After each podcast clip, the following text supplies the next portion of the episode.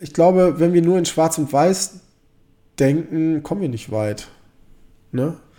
Ähm, und das ist ja auch eine Erkenntnis, vielleicht auch die auch vielleicht die Naturweinszene zulassen muss äh, und sich da auch ein bisschen öffnen muss, weil ähm, es nur weil man Naturwein macht, heißt es ja nicht, dass, dass man jetzt der bessere Mensch ist oder dass man wirklich das am Ende des Tages bessere Produkt macht. Weil es gibt immer unterschiedliche Herangehensweisen und unterschiedliche Kriterien. Was ist gut? Also ich habe ein ganz anderes Kriterium da, da was du vielleicht da, dazu hast. Und vieles matcht sich vielleicht, aber halt auch nicht alles. Und deshalb finde ich immer Schwarz-Weiß-Denken ist sowas, was, was ich gar nicht gut finde, weil es bringt, bringt äh, am Ende des Tages nichts. Weil ich glaube schon, wenn man dann irgendwie im Laufe der Zeit anfängt, mit solchen Sachen zu arbeiten, merkt man einfach, das haben wir ja auch zum Beispiel, als wir mit diesen tollen Fischprodukten gearbeitet haben, jetzt habe ich halt keinen Fisch mehr, weil ich kann ihn einfach nicht mehr in dieser Qualität beziehen. Natürlich könnte ich irgendwie Fisch einkaufen, aber nicht unter den ethischen Kriterien und nicht unter den qualitativen Kriterien. Also bleibt für mich nur die Konsequenz ist erstmal, solange ich nicht wieder einen Weg gefunden habe, das zu kriegen, ähm, den Mut zu haben, dann auch mal nicht mehr anzubieten. Und ich glaube, das ist halt das, was viele Leute einfach mehr brauchen, anstatt schwarz-weiß denken, sondern halt einfach äh, mehr Mut äh, zu haben, Dinge äh, zu tun oder eben auch Dinge nicht mehr zu tun. Vor allen Dingen Dinge nicht mehr zu tun.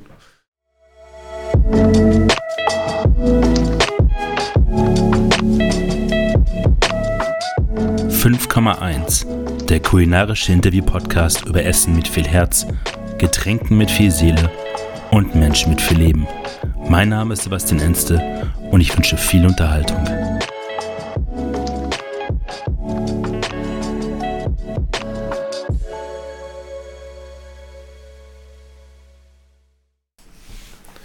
Das war früher eine Bäckerei hier? Das war eine Bäckerei, in der Tat, ja. Purer Zufall. Ja. Passt aber gut in die Geschichte. Das ist aber vorne ist dieser Schalter da links. Das ist noch, ist das noch von der, von der Rührmaschine übrig geblieben? Weil das so. Äh, nee, das war hier eine, dieser Raum, wo wir jetzt sitzen, ist ähm, ein Gastraum gewesen. Ein, ein Café-Gastraum in den 50er Jahren. Und war immer schon eine Bäckerei? Äh, genau, das Haus ist gebaut ich weiß nicht, 1890 mhm. rum ähm, und ähm, als Bäckerei, genau, von einer Bäckerfamilie. 2014 hast du hier die Räume übernommen ja. und äh, dann den Laden eröffnet. Jeder fragt mich das, oder ich frage mich das auch schon länger, warum ausgerechnet Bielefeld? Ja, gute Frage, warum nicht? also, ähm, ich finde, gute Sachen haben grundsätzlich erstmal überall Platz. Und äh, am Ende des Tages war es ehrlich gesagt einfach purer Zufall. Aber es wäre 2014 mit Naturweinhandel, also lokalen Handel aufzumachen, in wahrscheinlich Berlin ein bisschen einfacher gewesen als in Bielefeld? Das weiß ich nicht. Glaube ich nicht. Weil äh, 2014 ähm, war die Welt ja noch eine andere in Sachen Naturwein. Ähm, auch in Berlin steckte das noch sehr in Kinderschuhen. Ähm, ich habe damals in Köln gewohnt eigentlich. Da gab es äh, zwar die Surki, aber ähm, so nach Recherchen, auch für einen Laden, war ich mir da gar nicht so sicher, ob irgendwie Köln auch zu der Zeit so richtig bereit war für eine Weinbar oder Weinhandlung, noch eine Weinhandlung für Naturwein. Ähm, und ähm, am Ende des Tages habe ich mir die Frage auch schon öfter gestellt und bin dann aber zu dem Schluss gekommen, hier konnte ich damals eigentlich total unbefreit alles machen ohne dass das großartig irgendwie in Konkurrenz mit irgendwem anders steht. Ähm, oder dadurch, dass ich sowieso so ein bisschen die ähm, sage ich mal, Exotenrolle äh, sofort inne hatte, hatte ich eigentlich einen Freifahrtschein, alles zu tun, weil irgendwie egal was wir jetzt dann gemacht haben oder egal was, welche verrückten Sachen wir dann hier gemacht haben, letzten Endes war es alles exotisch und es passte unter dem Deckmantel und ich konnte letztendlich hatte ich Narrenfreiheit und von daher fand ich das äh, bis heute eigentlich sehr gut in Bielefeld zu sein und nicht eben in Berlin, Köln, Hamburg, München, sonst irgendwie. Genau. Damals hieß es noch Heinrich sein Enkel. Ja. Wie oder woher kam der Name? Ähm, also Vampur hieß es auch schon vorher. Also damit bin ich gestartet als, als Weinhandel. In Köln auch schon, ähm, so ähm, online und ähm, äh, so ein bisschen darüber hinaus. Und Heinrich, sein Enkel, ähm, es gab ganz viele Namen, die ich hatte für den, für den Laden und ich hatte so ein ja auch quasi Konzept für, für eine Art Weinbar oder Weinhandel. Ähm, in Frankreich hat man dieses ähm, Cave à Manger und das war so ein bisschen das, die Blaupause dafür, die ich auch gerne machen wollte. Ähm, und Heinrich sein Enkel deshalb, weil ich der Enkel von Heinrich bin und äh, mein Großvater doch eine sehr große Rolle gespielt hat in meiner äh, kulinarischen äh, Sozialisation. Und es war so ein bisschen so eine Hommage an ihn. Und man spricht hier in, im, im Lipperland oder im, im, Ostwestfalen ist das halt hier, wo kommst du weg von Heinrich, sein Enkel. Also das, äh, das war dann so gerade, ähm, passte irgendwie. Und so bin ich auf den Namen gekommen.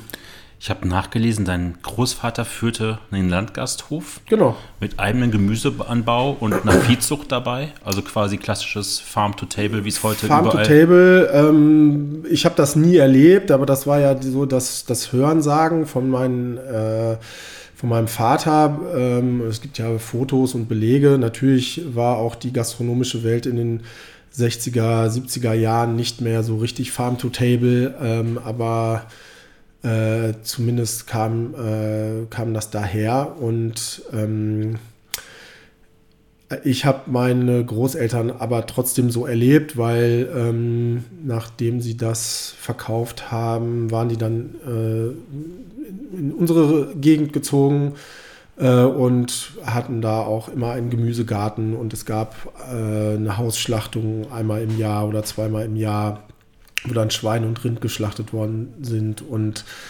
ähm, unser ganzer Vorratskeller war immer mit Sachen aus dem Garten von äh, eingemachten Sachen von äh, aus dem Garten von meinen Großeltern gefüllt. Und wir hatten die eigene Wurst und den eigenen Schinken, wo mein Großvater sehr stolz drauf war und solche Sachen. Und das hat mich halt auch sehr geprägt und auch das äh, dabei sein zu können und das zu erleben, ähm, also Unkraut jäten, irgendwelche äh, Pflanzen in die Erde bringen, dann hinterher die Ernte oder eben dann ein Schwein schlachten und Wurst daraus machten und ähm, dann auch die Besonderheit von so einem Tag zu erleben einfach. Und das sind maßgebliche Kindheitserinnerungen, die mich sehr, sehr geprägt haben.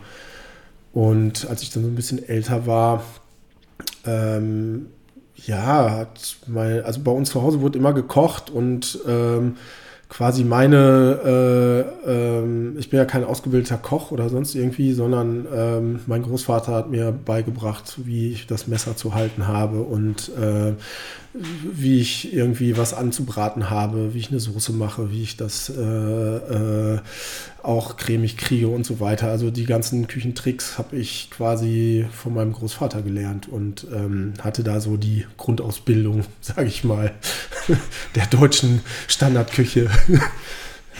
Also neben der Hommage an ihn durch Übernahme seines, äh, seines Namens als für das Ladenlokal, ja. Hast du quasi auch die Dinge gleich, die Erfahrung mitgenommen, später dann hier, als du dann das Essen quasi auf den Tisch gestellt hast hier im Laden oder angeboten hast. Genau, also da kamen so verschiedene Sachen zusammen. Ähm, da, also das war die eine Prägung, auch die, die, die andere Seite der Großeltern, da war das ähnlich. Die, äh, ähm, die hatten auch einen riesen Garten und es gab halt überall äh, dann immer natürlich die Ernte von Obst, von Gemüse, von Kartoffeln und dann wurde auch zusammengesessen und Pikat gemacht oder Reibekuchen, also so klassische Gerichte halt hier und Weihnachten oder zu den äh, Geburtstagen wurde gekocht und dann wurde auch mit mehreren Leuten an der Tafel gesessen.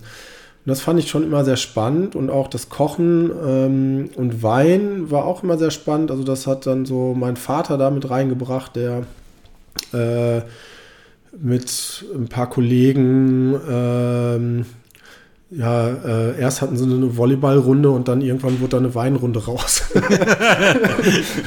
Oder Saunarunde und dann haben die Wein angefangen, Wein zu trinken und ähm, haben dazu gekocht. Und das war, bestimmte dann auch einmal im Monat quasi äh, ganz aufgeregt, eine ganze Woche lang, was koche ich am Ende der Woche und äh, welchen Wein und so weiter und so fort. Und dann wurden Weinreisen gemacht in die Weinbaugebiete und so weiter und so fort. Also das war so das andere und das dritte war dann so meine Initialzündung quasi ähm, als 14-Jähriger, glaube ich, habe ich ähm, Französisch in der Schule gekriegt, siebte Klasse. Und meine Eltern haben zu der Zeit französische Freunde gehabt. Und die haben mich dann eingeladen, da mal hinzufahren. Ähm, das war, weiß ich noch, war Weihnachten. Ich äh, in den Zug ähm, alleine und nach, Weihnacht, nach den Weihnachtsfeiertagen im Zug nach Frankreich. Und dann ähm, bin ich da quasi in die äh, Silvestervorbereitungen reingeplatzt und dann wurde eine Woche lang quasi das große Silvesterfest äh, vorbereitet und äh, die Ochsentour durch sämtliche äh, Bäckereien und äh, Epicerien und Boucherie und keine Ahnung was. Überall wurde irgendwas eingekauft und dann auch schon angefangen zuzubereiten. Und ähm, am Ende des Tages ähm, war ich überwältigt von dieser Fülle an kulinarischen Sachen, die da auf einmal äh, einprasselten. Und dieser Silvesterabend war auch ein ganz besonderer Abend, einfach weil die Leute kamen äh, schon den ganzen Tag oder einen Tag vorher, meine Eltern auch. Und dann wurde sich etwas feierlich angezogen und dann wurden so Canapés äh, gereicht von äh, frühem Nachmittag. Ähm, so das äh, klassische Schneckchen in Pastete und Kaviar-Toast und Foie Gras und all solche äh, Schweinereien. Dazu wurden Cocktails getrunken und ähm, gegen Mitternacht große Champagnersause und dann hat man sich mit der versammelten Mannschaft von, was nicht, 30 Leuten an die an eine, lange Tafel, die quer durchs ganze Haus ging, äh, gesetzt und hat bis 5 Uhr morgens, sorry, 5 Uhr morgens äh, getafelt. Mhm.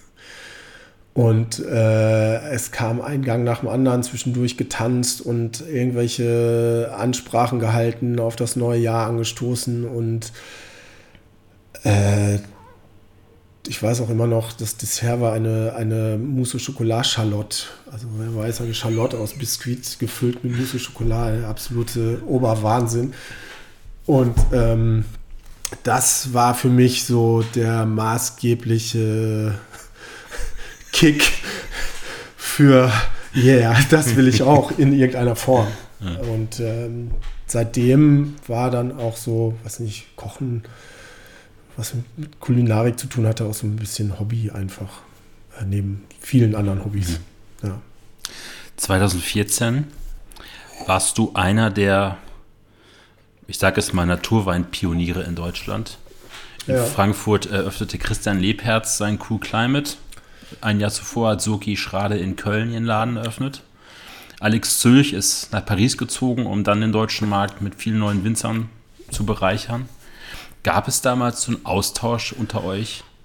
Ähm, das war ganz witzig. Äh, meine Entwicklung hin zum Naturwein war erstmal komplett unabhängig davon. Ähm, ich habe zwar in Köln gewohnt, ich habe auch äh, eine zwischendurch war ich quasi Nachbar von Surki. Ähm, und in, dem, in der ersten Zeit äh, ging meine Laufstrecke immer an ihrem Laden vorbei. Das war aber kein Schild da dran und ich wusste halt nicht, was da drin passiert. Und dann bin ich äh, in die Südstadt gezogen und dann führten mich irgendwann die Wege zu Surki.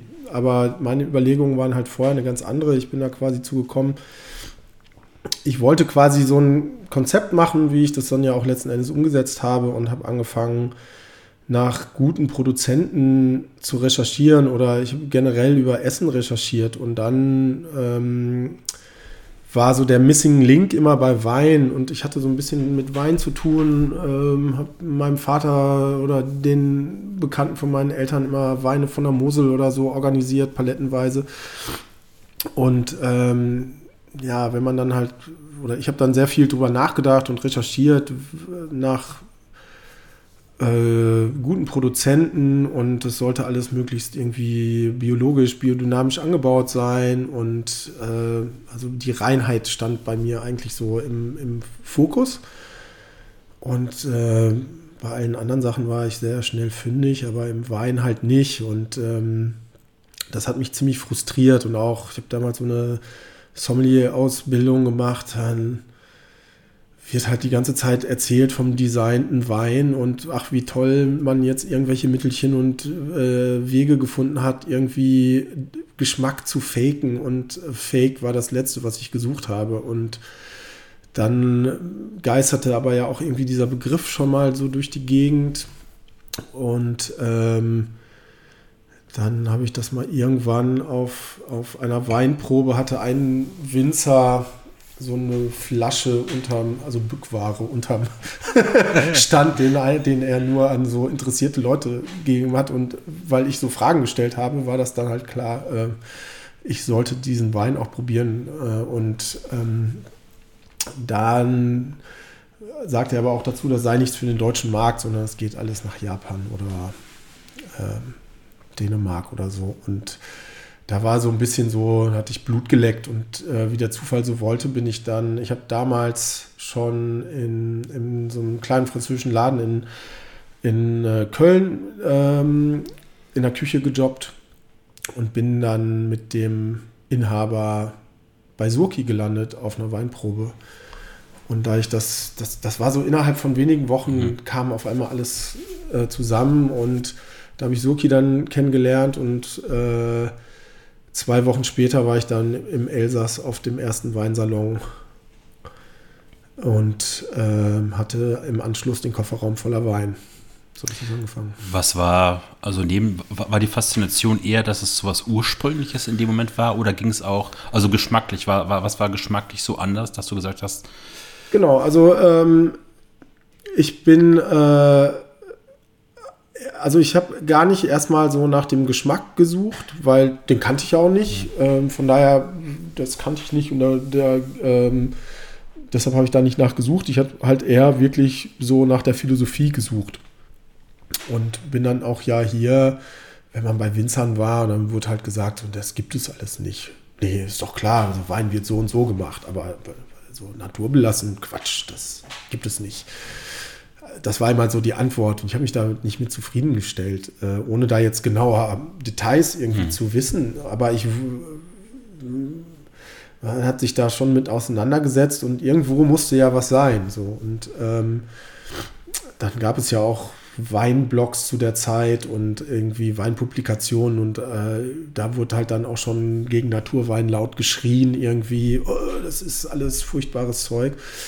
Aber das habe ich nur so peripher wahrgenommen und es hat mich auch nicht wirklich interessiert, weil mich wirklich so die Philosophie dahinter interessiert hat. Weil das wollte ich halt alles vereinen. Also Philosophie äh, im Wein, Philosophie im, im Gemüse, im Fleisch, im Brot, im Milchprodukten, keine Ahnung. Also das war ja das, wonach ich gesucht habe. Und das war auch ziemlich klar, dass es halt diese Ursprünglichkeit in jedem Lebensmittel irgendwo geben muss. Und da, danach habe ich gesucht. Und äh, ich habe so langsam für mich diese Puzzlestücke zusammengesetzt. Und dadurch bin ich dann beim Naturwein gelandet. Und dann, als ich das dann probiert habe, bin ich auch von dem Geschmack einfach total umgehauen worden. Weil es so vielschichtig, so anders war. Und aber auch gleichzeitig auch wild, anders es war sehr bekömmlich. Ich habe äh, auch damals sehr wenig Wein getrunken, weil ich es einfach nicht trinken konnte, weil ich äh, so ein bisschen Multiallergiker auch bin und wenn ich Rotwein getrunken habe, habe ich immer Herzrasen gekriegt und äh, konnte mich eigentlich irgendwie, weiß ich, wusste ich, dass ich eine schlaflose Nacht haben werde, weil ich das einfach nicht vertragen habe. Von daher war auf der einen Seite hatte ich ein sehr kulinarisches Interesse, aber auf der anderen Seite war Weintrinken nicht wirklich eine, ähm, ja, tat meinem Körper nicht so gut. Und als ich da dann die ersten Sachen getrunken habe, habe ich aber gemerkt, ich habe das gar nicht.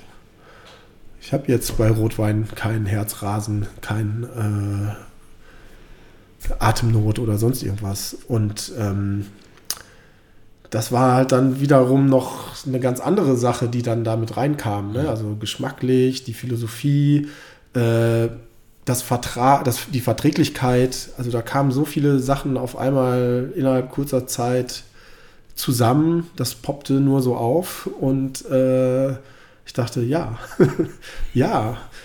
Äh, und auch in Frankreich, als ich dann auf dieser Weinmesse war und da waren dann, also hier hat man ja dann gesagt, das gibt es alles nicht. Und dann fährst du nach Frankreich und dann ist da eine Messe, da sind erstmal 80 Winzer und hunderte von Menschen, die da Wein probieren, äh, professionelle und auch Privatleute und alle haben das abgefeiert. Und dann wurde da auch das Essen in der Art dargeboten, wie ich das halt quasi wo, wonach ich ja gesucht habe. Mhm. Und für mich war das dann, ja, guck, siehst du, genau die Welt, die ich suche, wird mir da auf dem Silbertablett irgendwie serviert.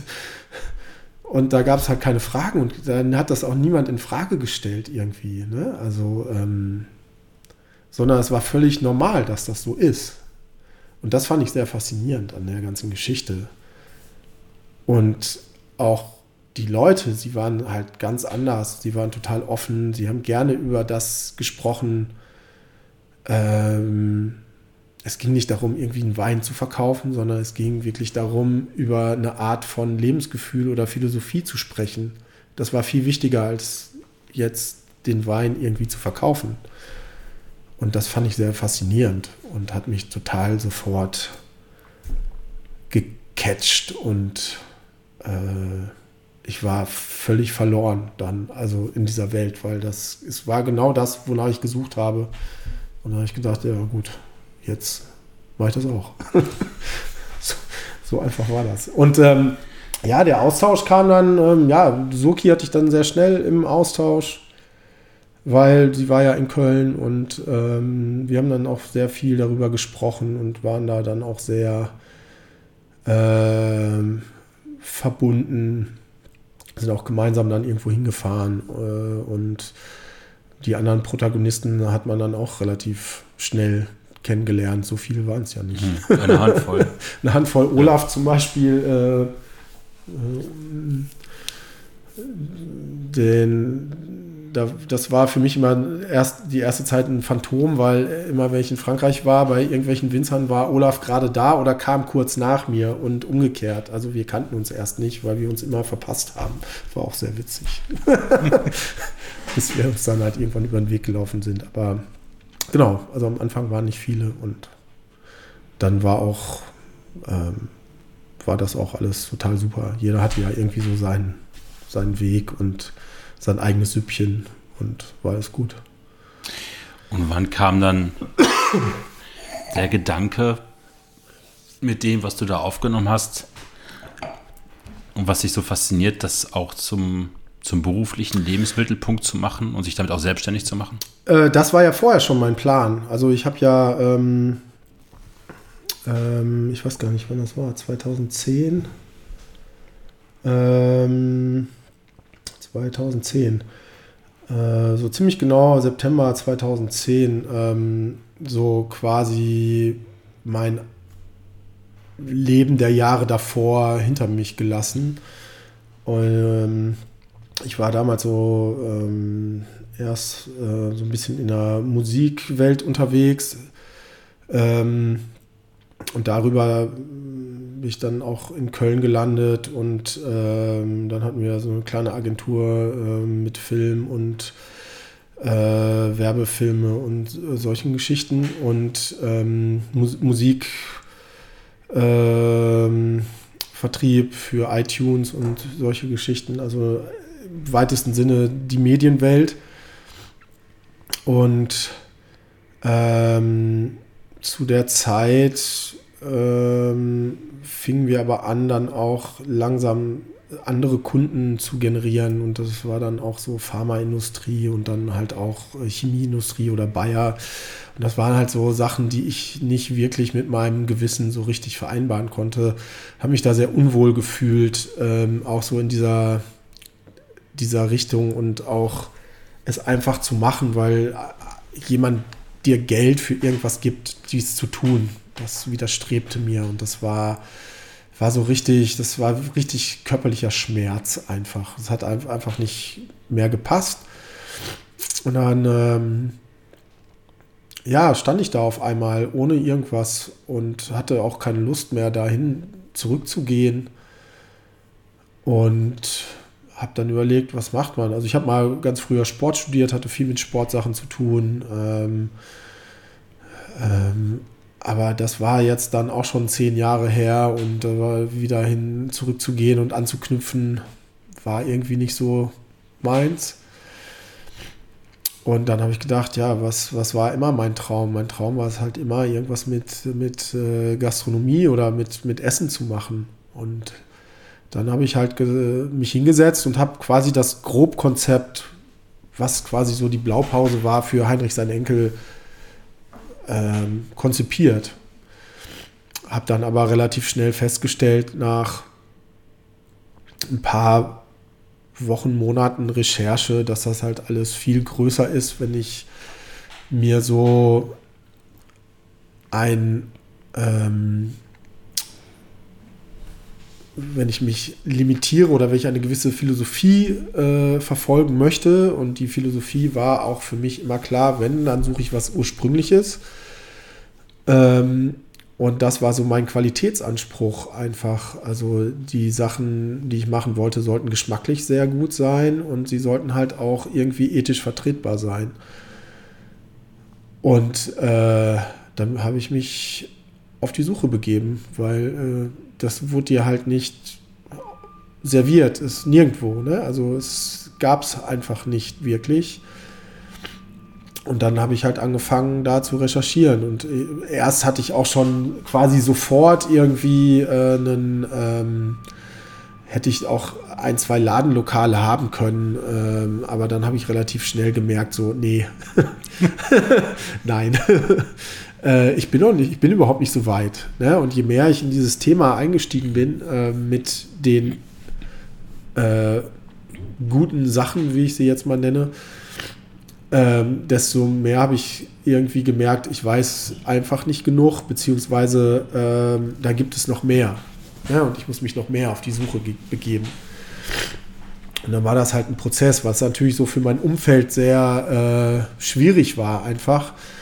Weil für die war es ja dann eher klar, klar, du kannst auch dir einfach ein Ladenlokal mieten, machst die äh, Bude auf und verkaufst halt ein bisschen was zu essen und ein bisschen was zu trinken und äh, Kaffee und äh, alle Leute sind glücklich. Ähm, kannst du doch irgendwie machen. Und dann habe ich aber gesagt, nein, Kaffee ist nicht gleich Kaffee, Milch ist nicht gleich Milch, Käse ist nicht gleich Käse, Wein ist nicht gleich Wein. Und ähm, ja, das sind, waren ja jetzt schon vier, fünf Themen und das kannst du ja so weiterführen. Und ähm, dann hat es halt noch eine ganze Weile gedauert. Und ähm, als ich dann zum Thema Naturwein kam, was ich ja eben schon gesagt habe, ich bin dann von der Weinmesse zurückgekommen mit einem Kofferraum voller Wein und habe das dann irgendwie versucht an die Leute zu bringen, weil ich war so davon überzeugt und weil für mich gab es in dem Moment einfach nichts anderes, weil das war quasi die Vereinigung von all den Dingen, die ich ja vorher oder wo ich dabei war zu suchen, äh, all das habe ich in dieser Naturweinwelt gefunden. Und deshalb habe ich mich dann auf Mission begeben da. So ist das gekommen. Auf die Mission kommen wir gleich nochmal ein paar ja. weiter entlang. Also du bist nicht so der Masterplanschreiber, der alle Eventualitäten ausräumt, sondern lässt sich auch so ein bisschen dann, oder ließ sich damals so ein bisschen auch treiben? ich lasse mich immer treiben, weil ähm, ich habe nicht so den starren Entwurf für irgendwas, habe ich noch nie gehabt. Und ähm, ich ja, ich will nicht sagen, ich verrenne mich gerne, aber wenn ich irgendwas mache, dann mache ich das auch zu 200 Prozent. Und dann findet wenig anderes irgendwie Platz. Ähm, es kann aber auch nur eine Phase sein dann. Ne? Also ich war mal sehr viel mit Musik unterwegs, ich war mal sehr viel mit Surfen unterwegs, ich war mal sehr viel mit Basketball unterwegs, aber das hat dann auch mein Leben bestimmt. Ähm, die einzige Konstante, die immer so ein bisschen da war, war halt das gute Essen. Deshalb habe ich dann gedacht, okay, dann gehen wir halt komplett darauf, dann äh, muss ich mich nicht mehr verrennen irgendwo. Ähm, aber ich hatte da wieder genau das gefunden, was mich halt an anderen Sachen auch immer fasziniert hat. Und dann wollte ich das auch ganz und gar leben. Äh, trotz allem habe ich aber gemerkt, ähm, in der Konzeptionsphase oder relativ schnell, äh, was ich ja eben schon mal angesprochen habe, äh, dass man das gar nicht so pauschal sagen kann. Also ich kann mir zwar ein Konzept überlegen, aber wenn ich mir dann ein Ladenlokal andenke, äh, äh, anschaue, dann merke ich relativ schnell, okay, hier kann ich aber nur einen Bruchteil dessen vielleicht umsetzen. Und ähm, in der Räumlichkeit kann man vielleicht das und das umsetzen und äh, da ist der Standort so und so und da funktioniert der Kiez irgendwie so und so und dann kann ich aber auch irgendwie, muss ich irgendwie ganz anders an die Sache rangehen. Das habe ich halt auch relativ schnell äh, erfahren und äh, von daher habe ich mich da dann auch irgendwann sehr geöffnet und gesagt, okay, für den Moment verkaufe ich jetzt Naturwein und versuche irgendwie so ein paar Weinproben zu machen, was ich dann halt sehr viel gemacht habe. Und versuche so nebenbei meine äh, Küchenskills so ein bisschen hochzufahren, beziehungsweise hatte dann auch schon Produkte irgendwie, mit denen ich regelmäßig gearbeitet habe. Und habe das versucht dann zu inszenieren und zu äh, präsentieren und dafür eigneten sich ja irgendwelche Pop-ups und so weiter oder bei Freunden, die halt schon Gastronomie hatten, habe ich dann halt mal den Laden übernommen für einen Abend oder so. Und ähm, dadurch habe ich dann auch schon so erste Erfahrungen gekriegt, wohin die Reise geht. Und letzten Endes ähm, war ich da dann sehr offen, weil ich habe dann irgendwann gesagt, okay, der, es muss einfach der richtige Laden sein und dann kann man vieles machen. Und dann habe ich einfach gewartet, weil ich gedacht habe, okay, der Laden wird schon irgendwann zu mir kommen. Was halt dann noch kam. ja. Du bist aber vor dem Laden, bist du erstmal einen ungewöhnlichen Weg gegangen. Du hast den Kofferraum voll Wein gepackt und hast, glaube ich, die Gastronomen dieses Landes quasi versucht zu. Genau. Per, wie habe ich es geschrieben? Drive-by-Wine-Konzept. ja, genau. Ich hatte, das, das, das war auch so nebenbei, aber ich habe dann halt versucht, sorry, versucht nebenbei so verschiedene Möglichkeiten zu suchen, wie kann ich den Wein jetzt unters Volk bringen. Und ähm, habe dann aber auch festgestellt, dass halt ja auch wenn ich total enthusiastisch war von dem Naturwein, hieß es ja nicht, dass andere Leute davon so einfach zu überzeugen waren. Ne? Also eher im Gegenteil. Ähm, auch wenn es natürlich irgendwie ein Interesse gab und es wurde auch in der Weinpresse mehr und mehr äh, diskutiert und es kamen halt nicht nur negative Stimmen und es tat sich so langsam was und das waren ja auch die Kollegen unterwegs und ähm, aber trotzdem war es sehr ernüchternd erst, ähm, weil das was furchtbar Neues war und die alle natürlich das P in den Augen hatten. Wie kann ich das meinen Kunden beibringen? Äh, das sprengt unsere Weinkarte auch im, in der Preisstruktur. Und also da kamen dann auf einmal so ganz verschiedene Ängste irgendwie auf einen zu. Und ähm, dann habe ich gemerkt, so funktioniert das nicht, weil eine Gastronomie will ja gerne einen Wein haben, den sie dann erstmal standardmäßig auf der Karte hat. Koste es, was es wolle. Aber es ist ja der Gegenentwurf zu einem Naturwein, weil das ist ein begrenztes Gut und das war auch damals schon ein begrenztes Gut und äh, ich hatte dann auch sehr, auch teilweise sehr kleine oder abgefahrene Winzer und ich wusste, davon gibt es halt vielleicht 600 Flaschen und ich kann jetzt natürlich keinem Gastronom versprechen, dass ich auch den Wein noch in einem Jahr irgendwie im Sortiment habe, ne? was natürlich für die dann auch immer dann sofort ein äh, quasi Ausschlusskriterium war einfach. Und ähm, dann habe ich halt relativ schnell auch gemerkt, okay, dass das Weinbusiness an der Stelle läuft irgendwie anders und ähm, trotzdem war ich irgendwie fasziniert von dem, wie ich das halt aus Frankreich dann auch kannte. Ich habe auch sehr viel Zeit damals in Paris verbracht oder halt bei den Winzern und Winzerinnen irgendwie im äh, Land auf, Land ab und war auch da in kleinen äh, Gastronomien unterwegs und ich fand immer das so faszinierend, wie unkompliziert mit Wein da umgegangen wird. Ne? Und äh, dann bist du vier Wochen später da wieder hingekommen und es gab auf einmal komplett andere Weine in diesem Weinladen. Ja, also das war ja hier früher undenkbar. Also wenn ein Laden einen Wein hatte, dann gab es den so lange und dann nächstes Jahr gab es den Folgejahrgang und den Folgejahrgang und den Folgejahrgang. Ne? Also das ja heute meistens noch so. Und äh, da ja, war immer so der Wein für den Moment einfach. Und dann gab's, waren die da und dann, wenn du das nächste Mal da warst, waren ganz andere Sachen. Aber ähm, wenn du dann auch mehr und mehr so in diese Welt eintauchst, merkst du auch, dass das, das total Sinn macht einfach. Weil äh, ich finde, jeder Wein hat so seinen Moment. Und äh, in vier Wochen ist ein anderer Moment als, als jetzt irgendwie. Ne? Und ähm, da ist das Wetter anders, da gibt es andere Sachen zu essen, also macht auch ein ganz anderer Wein Sinn. Und äh, es gibt ja vor allen Dingen, was mich dann auch so fasziniert hat, äh, die Erkenntnis, es gibt einfach Vielfalt. Mhm. Ja. Und das war halt so der ganz große Unterschied zu dem, was halt hier passiert ist. Vielfalt zu Einfalt. um das mal so platt zu sagen. Und das, deshalb habe ich dann auch, habe ich das dann auch gar nicht mehr so weiter in dem Sinne verfolgt, äh, dass ich dann da so hausieren gegangen bin, weil äh, das war sehr mühsam und frustrierend zunächst. Ja.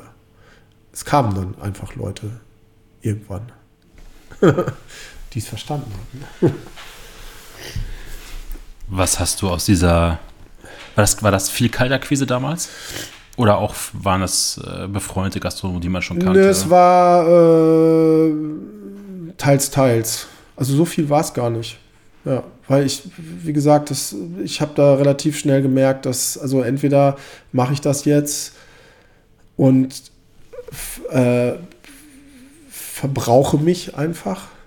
Ich hatte ja eigentlich ein ganz anderes Ziel. Und das Ziel war ja, so einen Laden aufzumachen. Und das war dann auch, habe ich dann auch zum Glück dann relativ schnell mehr fokussiert. Was hast du aus dieser Zeit gelernt? Äh, was habe ich aus der Zeit gelernt? Ähm, Beharrlichkeit. Beharrlichkeit und äh, an, an Dinge glauben. Ja. Also wenn du an Dinge glaubst, dann funktioniert das auch. Und du kannst nicht mit aller Macht alle äh, irgendwen äh, überzeugen. Ja, so, so, dieser Missionsgedanke, der war relativ schnell äh, beiseite. So, wenn ich abends dann meine Gäste habe und die haben vom Wein keine Ahnung, muss ich nicht den Leuten erklären, wie toll der Wein ist, sondern einfach hinstellen. Genau. Und der Gaumen entscheidet darüber. Ja funktioniert hier im Laden oder hat früher hier auch immer mehr funktioniert, als wenn man an den Tisch geht und sagt, pass mal auf, wir haben jetzt hier was ganz Besonderes. Dann öffnest du natürlich gleich Erwartungshaltungen. Du kannst nur verlieren. Du kannst einfach nur verlieren, egal wie. Auch wenn du den ganz tollen, namhaften Wein dahin stellst.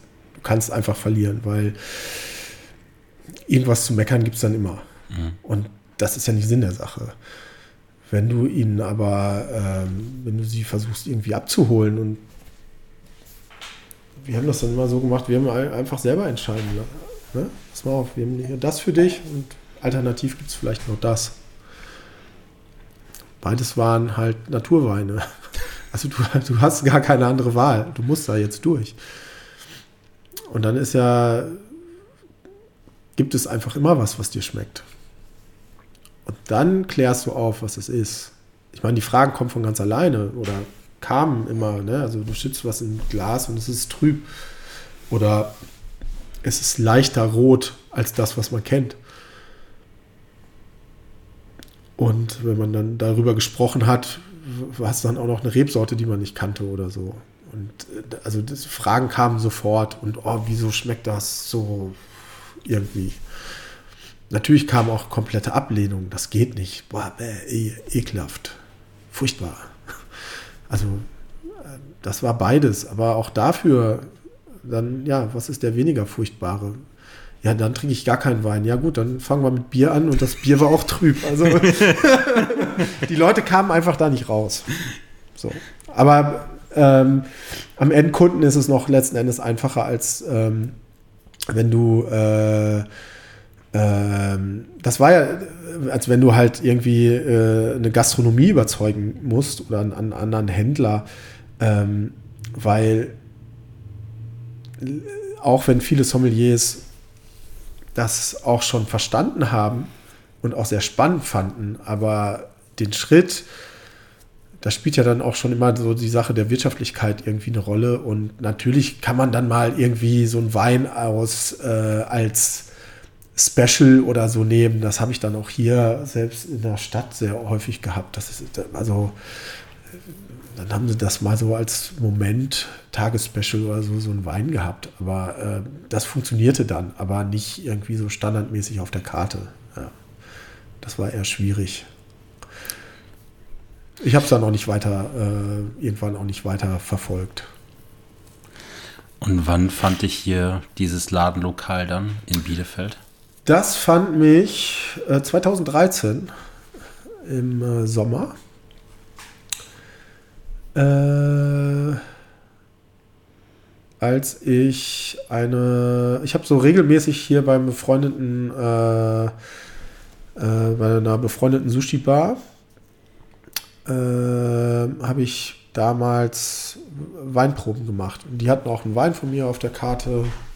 Äh, und da, die haben mir immer die Räumlichkeiten sonntags zur Verfügung gestellt.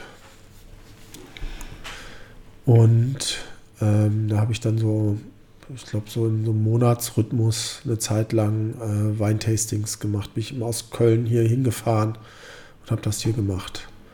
Hatte dann auch schon relativ gute Fanbase, sage ich mal. Das hat ja doch dann einige interessiert. Also A kamen welche über die Sushi-Bar und andere auch dann auch damals schon übers Internet einfach, die interessiert waren am Naturwein. Die kamen dann extra auch hunderte Kilometer gefahren.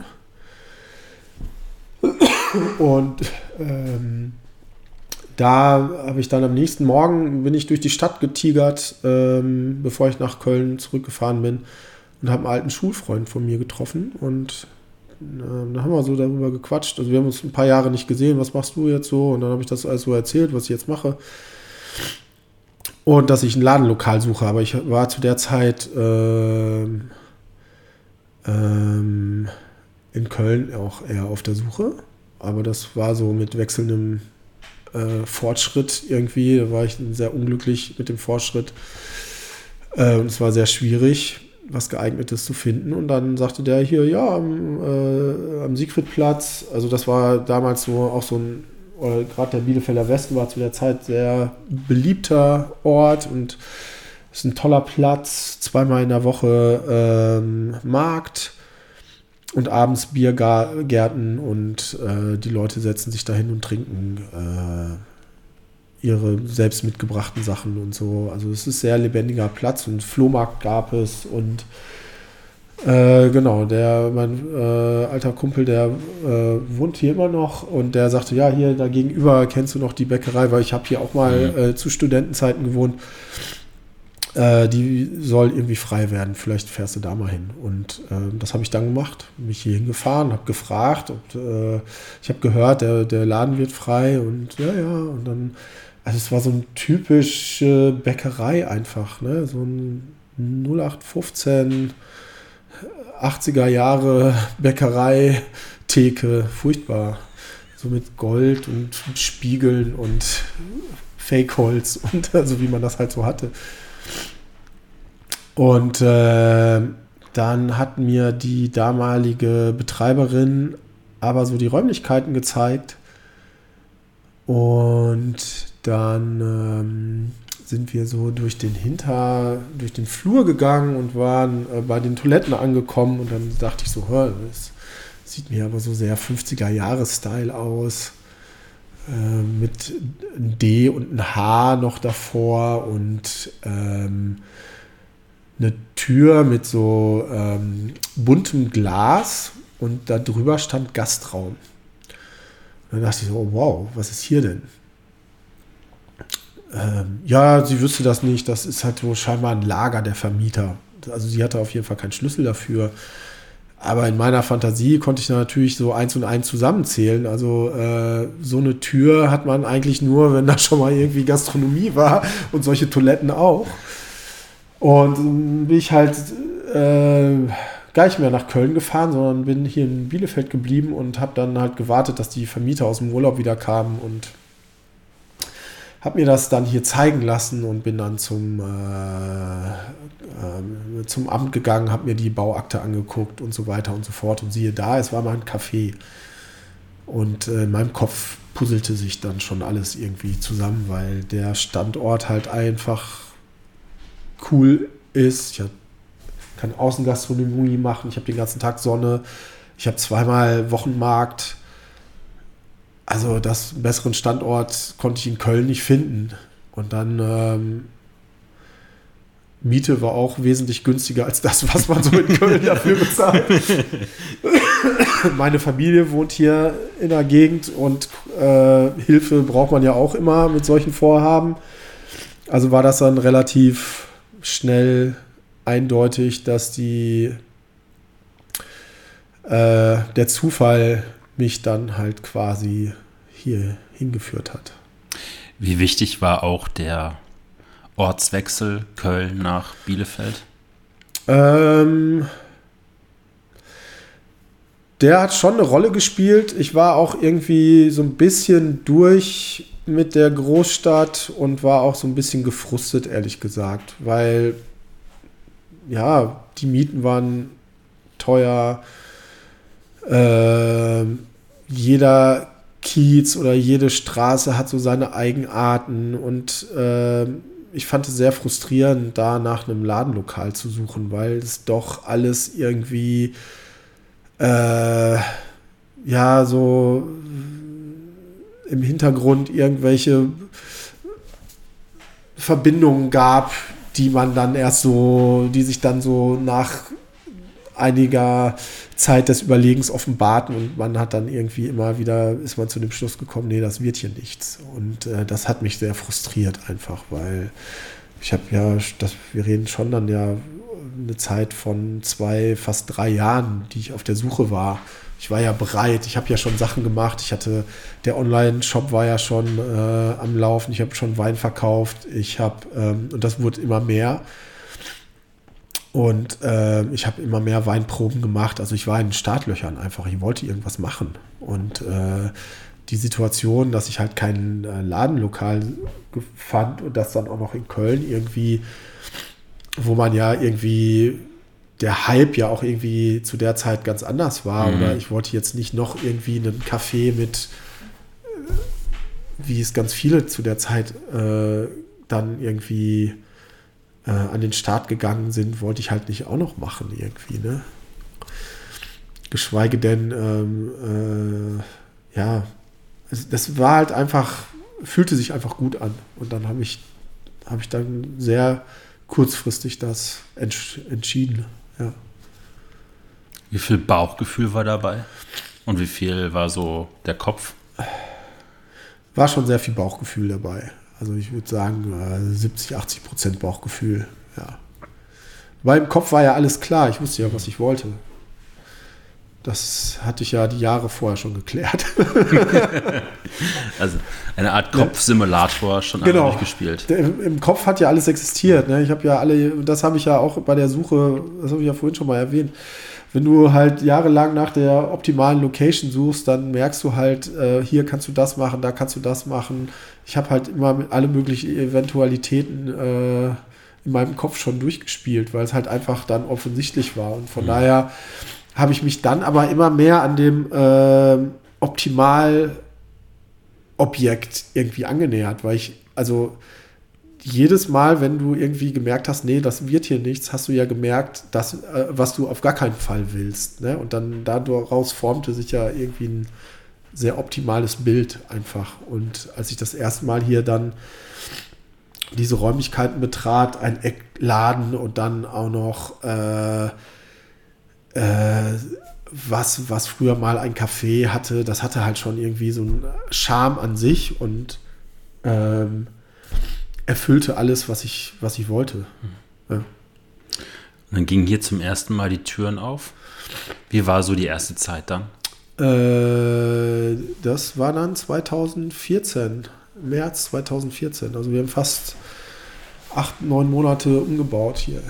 Ja, also es ist dann halt die Mühlen malen langsam mhm. und dann war sehr frustrierend am Anfang. Man muss so irgendwie sehen, dass du es finanziert kriegst. Dann war alles im Sommer, alle, alle auf den Ämtern waren im Urlaub und dann musste ich, nee, die können diesen Stempel nicht kriegen. Sie müssen erst mal warten, bis der Kollege aus dem Urlaub wieder da ist und das dauert halt drei Wochen. Ja, super.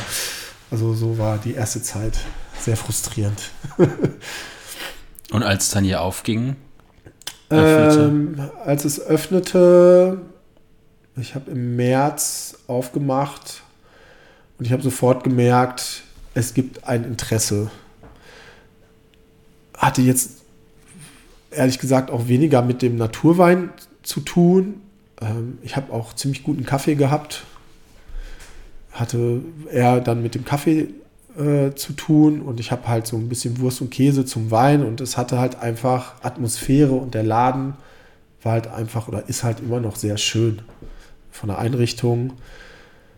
Und das hat die Leute sofort abgeholt.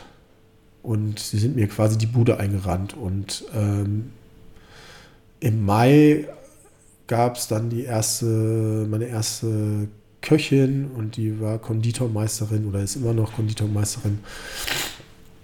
Und äh, die konnte ich dann überzeugen, ähm, auch da war es war wieder so ein Bauchgefühl eigentlich mehr und ähm, ich habe ja eigentlich nach einem Koch für abends gesucht, um halt das, das Abendprogramm mehr zu, zu stärken. Hatte dann aber jemanden, der eigentlich eher das Tagsüberprogramm gestärkt hat. Und so sind wir da auch irgendwie erst gestartet. Und das war hier dann durch den Markt, ist das halt eingeschlagen wie eine Bombe. Und dann haben wir angefangen, unser eigenes Croissant zu machen, Brioche und solche Sachen. Und das ist halt durch die Decke gegangen. Gepaart mit dem damals besten Kaffee der Stadt, so wie viele Leute gesagt haben. Weil ich habe das einfach aus Köln mitgebracht, so ein bisschen. Das war damals so die, die beginnende Third Wave mhm. Kaffeegeschichte und äh, das gab es halt hier nicht. Und das war dann schon äh, sehr speziell und Genau, und abends dann halt so dieses, ich habe einfach da meinen Stiefel gemacht, also Käsewurst, Sachen, Weinflaschen aufgemacht. Das haben alle Leute halt immer gesagt, du hast wie im Urlaub bei dir. Ja. Der Ostwestfale gilt immer so ein bisschen als schwer entflammbar für Neues. Ja. Warum war das dann hier so ein bisschen aus deinen Schilderungen der Molotow-Cocktail? Ja, ich weiß nicht. Ähm, der Ostwestfale ist ja trotzdem so, dass er ähm, sich ja schon auch ein bisschen auskennt. Ne? Und äh, nur wenn er das hier vielleicht nicht zeigt, seine Euphorie, also er weiß schon, dass er das woanders machen kann, wenn dann auch nicht klar ist, dass er aus Ostwestfalen kommt. Ähm, und von daher ähm, konnte man relativ schnell die Leute abholen.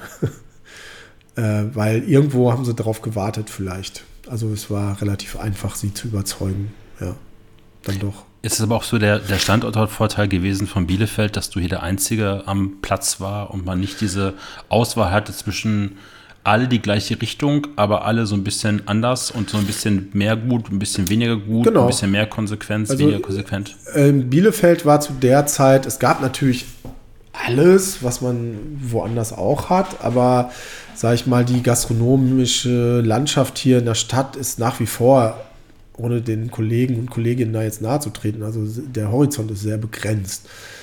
Ähm, das ist halt ein Süppchen, was immer wieder irgendwie aufgewärmt wird und die Leute tauschen sich untereinander aus und alle haben schon in jedem Laden gearbeitet. Also von daher kam da nicht wenig frischer Input und äh, oder es kommt halt immer mit einer größeren Zeitverzögerung einfach in Bielefeld an. Ne? Äh, so aktuell ist jetzt halt napolitanische Pizza. Äh, Das war in Köln auch schon vor zehn Jahren. Ne? Also es dauert dann halt immer. Ähm, ohne da jetzt drüber zu lachen irgendwie, weil das ist halt, das wird dem auch nicht gerecht. Also der, der Ostwestfale gibt sich ja mit dem zufrieden, was er hat. Das ist ja die, deshalb ist das ja auch so. Ist ja auch in Ordnung. Ähm, aber trotzdem hatte ich dann, was ich ja eingangs auch gesagt habe, ich war immer so der Exot. Und das hat mir Narrenfreiheit gegeben. Und ich habe es dann doch eine Spur anders gemacht. Und vor allen Dingen, ich war beharrlich bei dem Andersmachen. Alle haben mir dann natürlich irgendwie tolle Ratschläge gemacht. Ach, mach doch mal das und das mögen wir ja lieber. Und so ich so, nee, nee, nee, nee. Wir machen das hier so, wie wir es machen.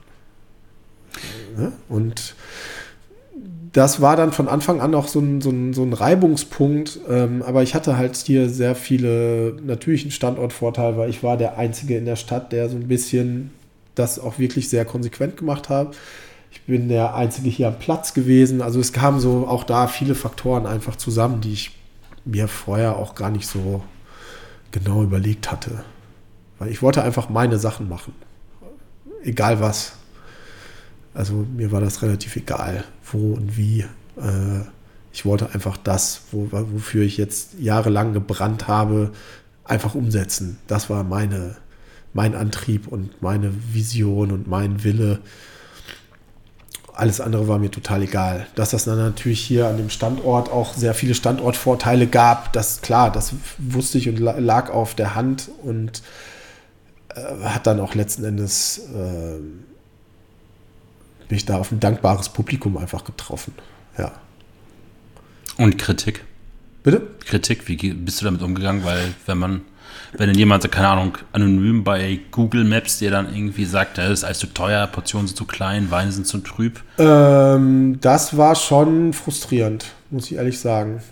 Es war sehr frustrierend und äh, teilweise habe ich mich auch gekränkt gefühlt, weil ich fühle mich da immer sehr schnell gekränkt bei sowas, weil ich mache es ja eigentlich nur für die gute Sache.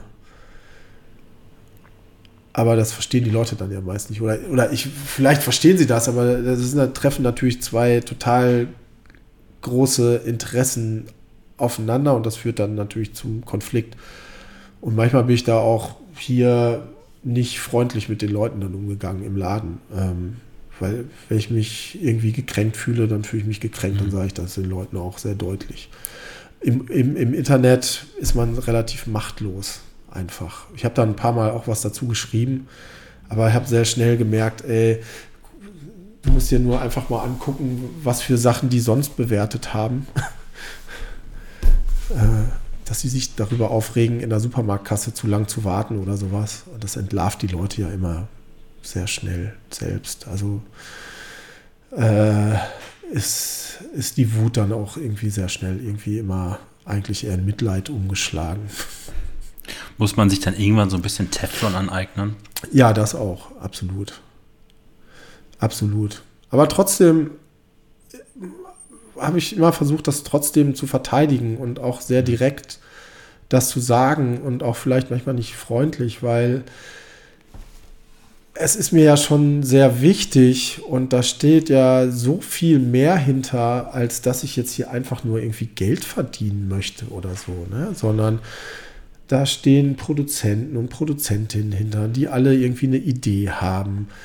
Äh, da steckt eine ganze Philosophie dahinter. Da, da steht auch ein irgendwie Geschmack dahinter. Da stehen halt auch bei uns im Team, wir hatten teilweise 17 Mitarbeiter und Mitarbeiterinnen in der Spitze. Also ich hatte ja auch eine gewisse Verantwortung für ein ganzes Team dann. Wenn dann jemand irgendwie sagt, das ist halt alles irgendwie schlecht oder trüb oder sich halt an so Äußerlichkeiten aufregt, der es aber überhaupt nicht verstanden hat, was wir hier eigentlich machen oder was es überhaupt bedarf irgendwie, ähm, dass das jetzt so ein toller Fisch ist oder, oder dass gewisse Dinge halt auch einfach seinen Preis haben müssen. Ja, ähm, das hat mich dann doch auch schon sehr äh, frustriert und aufgeregt, dass, dass, dass da einfach kein Verständnis dafür da war. Und ähm, eine Zeitweise war ich auch wirklich sehr gefrustet, muss ich wirklich sagen. Also ich war wirklich gefrustet, weil ja, es war ja toll, dass es hier so toll lief, aber letzten Endes war den Leuten das total scheißegal, mhm. weil sie wollten eigentlich nur hier sein, weil es ein toller Ort ist, weil die Sonne draußen scheint und weil man hier so toll sitzen kann, aber und weil wir nettes Personal hatten und alles andere war irgendwie so ein bisschen, ja, ja, gut, äh, teuer, äh, verhältnismäßig teuer, was aber überhaupt nicht war, also weil unser Kaffee war genauso teuer wie überall anders auch, also es war nur, nur die Wahrnehmung irgendwie oft. Und dann wurden einem Sachen angedichtet. Ähm, nur weil der Laden hier voll war, hieß es dann auf einmal, ich würde hier alle Häuser am Siegfriedplatz kaufen und ich könnte Geld scheißen und keine Ahnung was. Also es war wirklich Neid, Missgunst die ganze mhm. Zeit irgendwie. Und manche Leute haben sich da auch richtig einen Sport draus gemacht. Und oh, das, das, mich hat das sehr gefrustet. Und zeitgleich hatten wir aber gemerkt, dass äh, dass wir ähm, das fast nicht mehr kontrollieren konnten, weil es einfach so groß geworden war und auch an einem Punkt gekommen ist, wo es halt einfach nicht mehr, äh, also, also wo es auch nicht wirklich wirtschaftlich war dann. Und wir irgendwie das anders machen mussten. Oder dann kam auch äh, die Familie in mein Leben, also Geburt unserer Tochter und dann alles zu managen, Laden, 17 Leute und ein Neugeborenes war halt sehr herausfordernd den Part komme ich gleich nochmal. Ähm, Kann ich einmal. Äh, ja, wir machen äh, eine, ich muss auch kurz abholen, eine, eine Sauerteigpause. Genau, ich muss einmal mein Brot äh, falten. Einmal Sauerteig falten, einmal Brot falten. Bis gleich.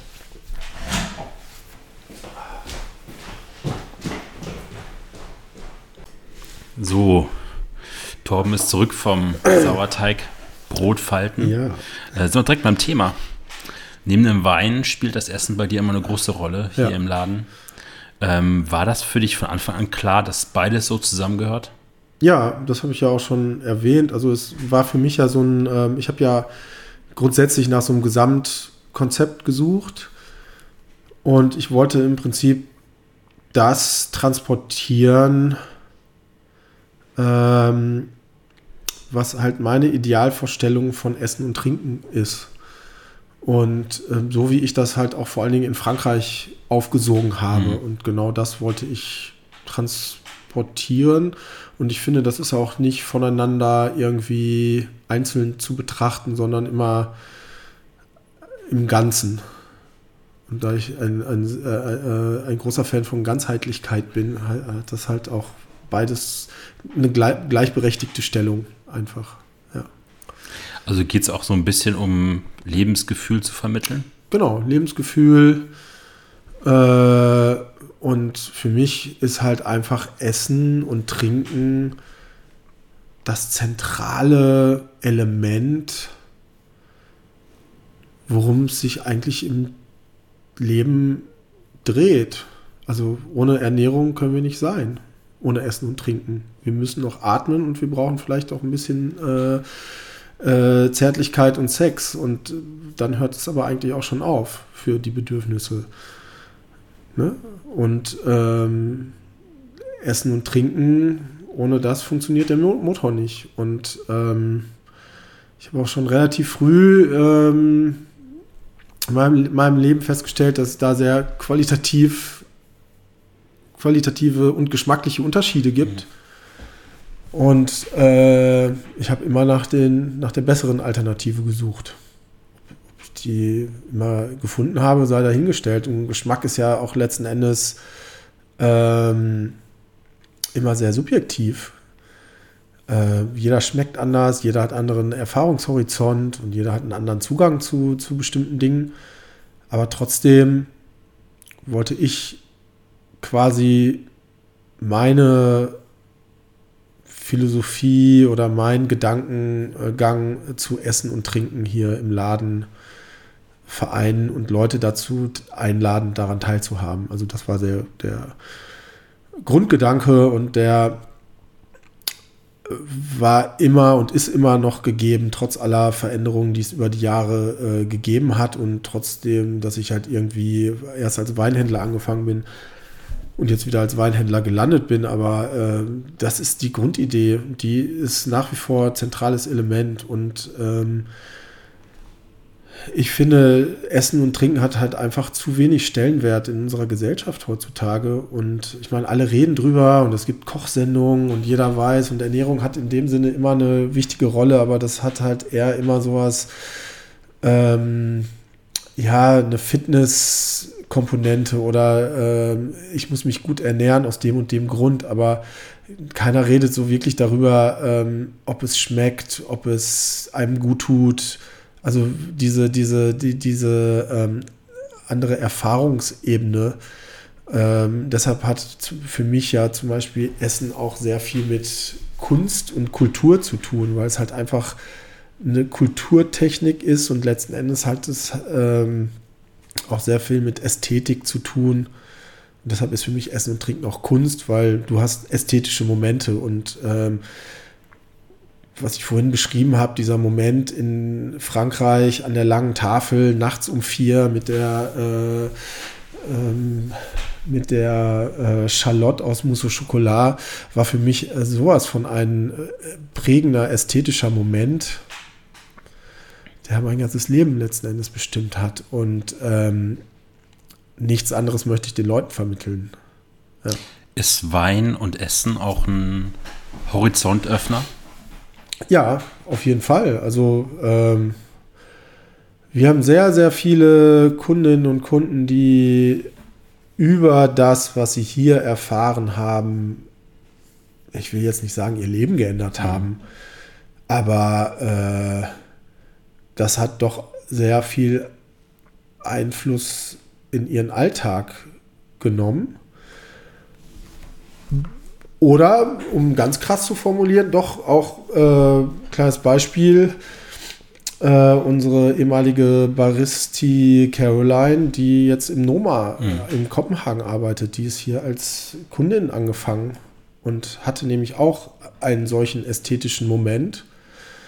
Äh, zunächst mit Kaffee und den Croissants, die wir gebacken haben. Und sie war damals Kunststudentin.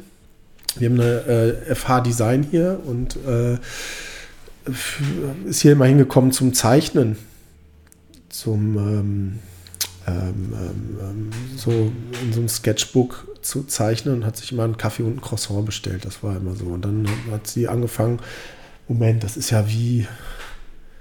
Also sie hatte auch ihren ästhetischen Moment einfach. Und dann war sie gefangen und dann hatte sie das nochmal mit einem Wein.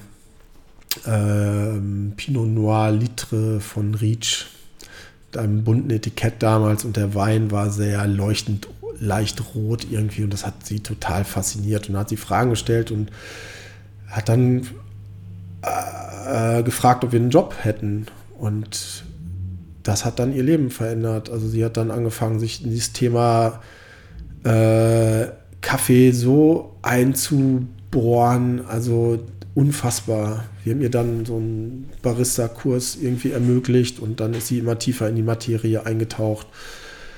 Und dann ist sie in England gewesen, äh, da gearbeitet, ist sie wieder zurückgekommen. Dann habe ich sie auf die Weinlese vermittelt zu äh, Anthony Turtülen von La Sorga.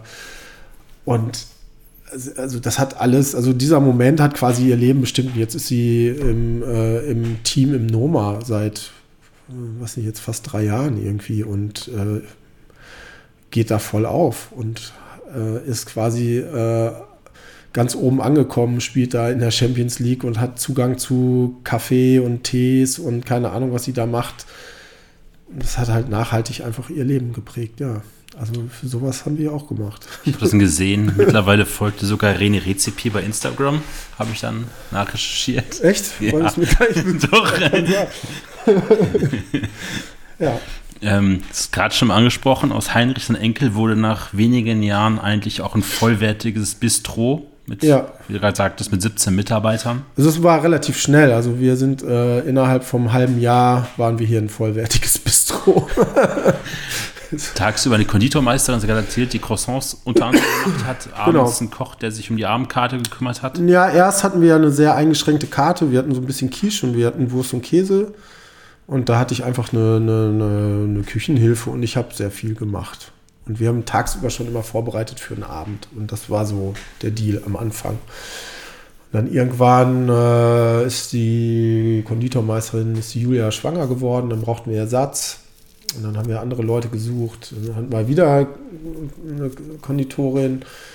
Und dann irgendwann ähm, bot es sich an, äh, nee, dann hatten wir noch ähm, die, die liebe Jana, darf man nicht vergessen, die auch sehr maßgeblich hier viele Sachen geprägt hat. Die kam ähm, auch quasi Quereinsteigerin und kam aus Holland zurück. Die hatte da mal irgendwie so ein, so ein Segelboot, kam dann aber auch hier wieder zurück in ihre Heimat und sie suchte aber auch so die Philosophie oder teilte sehr viele Dinge, die wir halt da schon mal damals gemacht haben.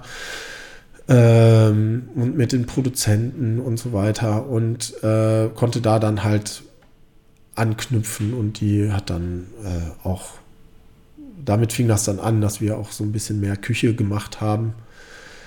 Ähm, und dann kam irgendwann ein Freund von mir, der Tom Elstermeier, der jetzt in Osnabrück sein Eco-Restaurant hat. Und mit dem habe ich in, in Berlin so ein paar Pop-ups gemacht. Ähm, ich hatte den Naturwein und er hat da so einen Supper Club in seinem Wohnzimmer.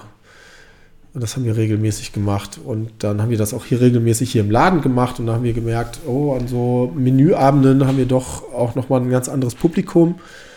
Und irgendwie macht das sehr viel Spaß, auch dann so Wein-Pairings zu machen und äh, Zehn-Gänge-Menü und solche Geschichten. Und ja, irgendwann ist er auch wieder von Berlin in die Heimat zurückgekehrt, also in unsere Region. Und dann hat er gefragt, ob er nicht hier arbeiten kann. Und dann kam so eins zum anderen. Und dann kam der Klaus, der jetzt in, in ähm, Leipzig irgendwo arbeitet, wieder ähm, dazu und der hat auch nämlich genau das gesucht, was wir hier gemacht haben. Der hat aber auch Erfahrung in der Sterne Gastro und dann, also dann haben wir da auf einmal auch so diese Richtung mehr gemacht.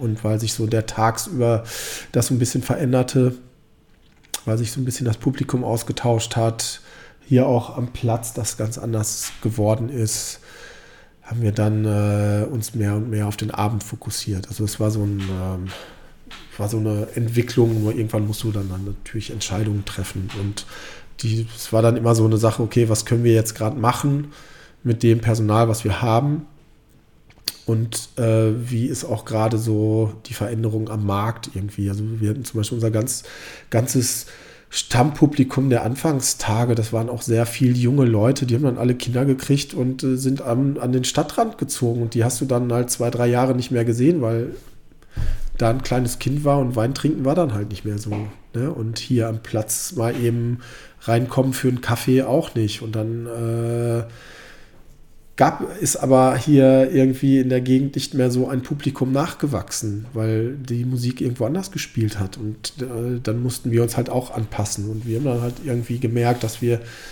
eher unser Publikum dann wirklich auch überregionaler rekrutieren und ansprechen, weil ähm, irgendwie hat sich das dann rumgesprochen, was wir hier gemacht haben. Und das hat dann auch ganz anderes Klientel nochmal rangebracht. Und die Leute haben, also die gute Sachen äh, gesucht haben, haben sie dann auch hier gefunden. Also wir haben dann auch wie es der Zufall so wollte, äh, ja, angefangen dann auch mit den äh, Küstlichkeiten mit Ruhl und Barf zu, zusammenzuarbeiten, die jetzt leider auch dieses Jahr aufgehört haben. Ähm, und dann haben wir halt frischen Fisch und sowas aus, aus Holland gekriegt, wovon die Jana immer schon erzählt mhm. hatte, weil sie mit den äh, Produkten halt in Holland schon gearbeitet hatte. Und es war halt für uns immer, wie können wir das vielleicht mal hier hinkriegen? Das ist doch gar nicht so weit. Und ähm, dann irgendwann habe ich die in Berlin mal kennengelernt und äh, ja, können ja an der Autobahn halten nachts. Dann haben wir halt immer nachts Austern und Fisch. Um an der A2? nee, nicht an der A2, hier an der A, was ist das? A40 von Osnabrück äh, Richtung Hannover. Ja, die führt dann auf die A2. Dann haben wir uns da jahrelang nachts um zwei getroffen. Konspirativ auf der auf so einem Rastplatz.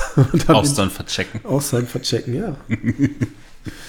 Aber war das so, also wenn man sich nachher bei dir so die Teller angeguckt hat, bei Instagram zum Beispiel, sah das dann teilweise schon aus wie so im, in so einem Vervolet aus Paris oder so, oder halt auch in Kopenhagen irgendwo in so einem neuen Bistro sein können. War das so ein Weg, der geplant war, dass man mal so groß aufzuziehen? Das war, das, das hat sich ja, wie gesagt, das hat sich alles ergeben und es war ähm, hier ja eher immer so der, der Trouble, ähm, ich glaube, jeder, der selbstständig ist, weiß, wovon ich rede. Ähm, du weißt nie, was morgen passiert. Ne? Und äh, das war bei uns halt auch immer wieder ständige Veränderungen. Also wir haben halt das, was wir hier gemacht haben, war sehr intensiv, auch sehr emotional intensiv. Und das hat die Leute halt schon sehr herausgefordert. Und wir haben zum Glück ein super Team gehabt, die das mitgetragen haben und die halt da auch super Input gebracht haben, aber das war halt sehr auf dem Level und was wir gemacht haben und in dem Tempo war es schon für alle Beteiligten, inklusive mir, total herausfordernd einfach und kraftzehrend und deshalb war dann auch irgendwann Veränderung im Team, ne? weil die Leute halt einfach woanders hingegangen sind oder aufgehört haben zu studieren oder das einfach nicht mehr für sie nichts mehr war und so. Also das, das ist ja aber das typische Business irgendwie und äh, nach den ersten anderthalb, zwei, drei Jahren, wo es halt immer mehr, immer mehr, immer mehr wurde, kam dann halt so, so ein Bruch und man musste sich dann halt irgendwie neu erfinden. Und das war nicht geplant, aber ähm, letzten Endes habe ich dann so gedacht, okay, wir ändern nichts an der Philosophie und wir ändern nichts am an, an, an dem grundsätzlichen Inhalt der, also der Produkte, die wir verwenden, sondern erweitern das eher noch. Aber auch da verändern wir nichts an der Philosophie, sondern wir ändern einfach was an der Ausdrucksweise, wie wir es halt nach außen präsentieren. Dann war erst der Fokus auf eher süße Sachen und Quiche und Tarts und sowas. Und dann irgendwann mussten wir aber auch damit brechen, um dann halt irgendwie äh, weiterzukommen weil auch wir jetzt ganz anderes Personal hatten, die auch andere Sachen gewohnt waren, die andere Sachen machen wollten. Die hatten keine Lust mehr auf Quiche machen. Das haben wir eine Zeit lang dann auch so beides, beides beibehalten. Das war irgendwie immer bizarr. Der eine Tisch hat sich dann Quiche mit Salat für wenig äh, Geld hier bestellt und nebenan saßen die und haben sich fünf Gänge äh, äh, bestellt. Und das war halt ähm, es war auch voll das Experiment im Nachhinein halt, ne? Aber wir wollten halt da auch in keine Schublade gesteckt werden. Wir wollten kein Sterne-Restaurant sein oder so, sondern wir wollten einfach gute Sachen machen. Und auch das war letzten Endes was, was ich mir so ein bisschen aus Paris abgeguckt habe, weil auch wer schon mal im Vervolet war, das ist alles andere als ein äh, als ein Fine Dining Restaurant. ja, also man sitzt auf den letzten Stühlen und es stehen staubige Flaschen im Regal und keine Ahnung. Also das ist laut und voll und die Küche ist halt irgendwie auf zwei Quadratmetern, aber da hauen die halt unfassbar gute Sachen raus. Und das war für mich dann auch immer mehr so der Antrieb, sowas zu machen. Und ich habe das dann auch den Leuten immer nahegebracht. Ähm, aber es war auch nicht einfach, auch mit den Köchen und Köchinnen dann, weil die kannten sowas halt auch nicht. weil sie nie da waren. Ne? Und der, das, was sie gelernt haben, war ja äh, am wichtigsten ist der Koch und nicht das Produkt, das Ausgangsprodukt, ne? weil der Koch kann aus jedem, was nicht so gut ist, ja irgendwas machen, wenn er halt nur die richtigen äh, Methoden anwendet und die richtigen äh, Mittelchen benutzt oder die richtigen Gewürze, dann wird es halt schon irgendwie schmecken. Mein Ansatz war halt eher so, wir suchen das geilste Produkt und am letzten Endes müssen wir wenig damit machen, sondern versuchen es halt irgendwie für sich selbst sprechen zu lassen. Das ist ja auch ein Prozess, den ein Koch erstmal lernen mhm. muss. Also ganz anders denken. Und dann wird dir das auch noch gesagt von jemandem, der noch nicht mal Koch gelernt hat. Ne? Also, Wie viel Diplomatie muss, war da so im Spiel? Oh, das hat ganz schön viel Bauchschmerzen gebracht. Aber letzten Endes, wenn ich dann so im Nachhinein gucke jetzt auch, wo die Leute alle abgeblieben sind und was sie mhm. jetzt machen, äh, es hat halt doch irgendwo immer wieder äh, auch sie in ihrem Wirken geprägt. Vielleicht nicht zu der Zeit, als die hier waren, aber im Nachhinein. Nachhaltig so ein bisschen Katalysator gewesen, die Kunststudentin, die ja, im Nummer arbeitet, genau. der Koch, der das Produkt mehr in den Vordergrund ja. für sich gezogen hat. Ist doch gut, oder nicht? Ja, das ist perfekt eigentlich. Also, da weiß ich nicht, also da habe ich auch sehr meinen Frieden mitgefunden. Und äh, trotz aller äh, äh, Nerven, die mich das gekostet mhm. hat. Ja, das hat halt sau viel Spaß gemacht. Also es, es war halt wirklich äh, an allen Ecken und Ebenen äh, herausfordernd und intensiv. Es war einfach intensiv, von morgens bis abends. Ja, auf allen Ebenen. Und äh, das äh, und immer wieder neu.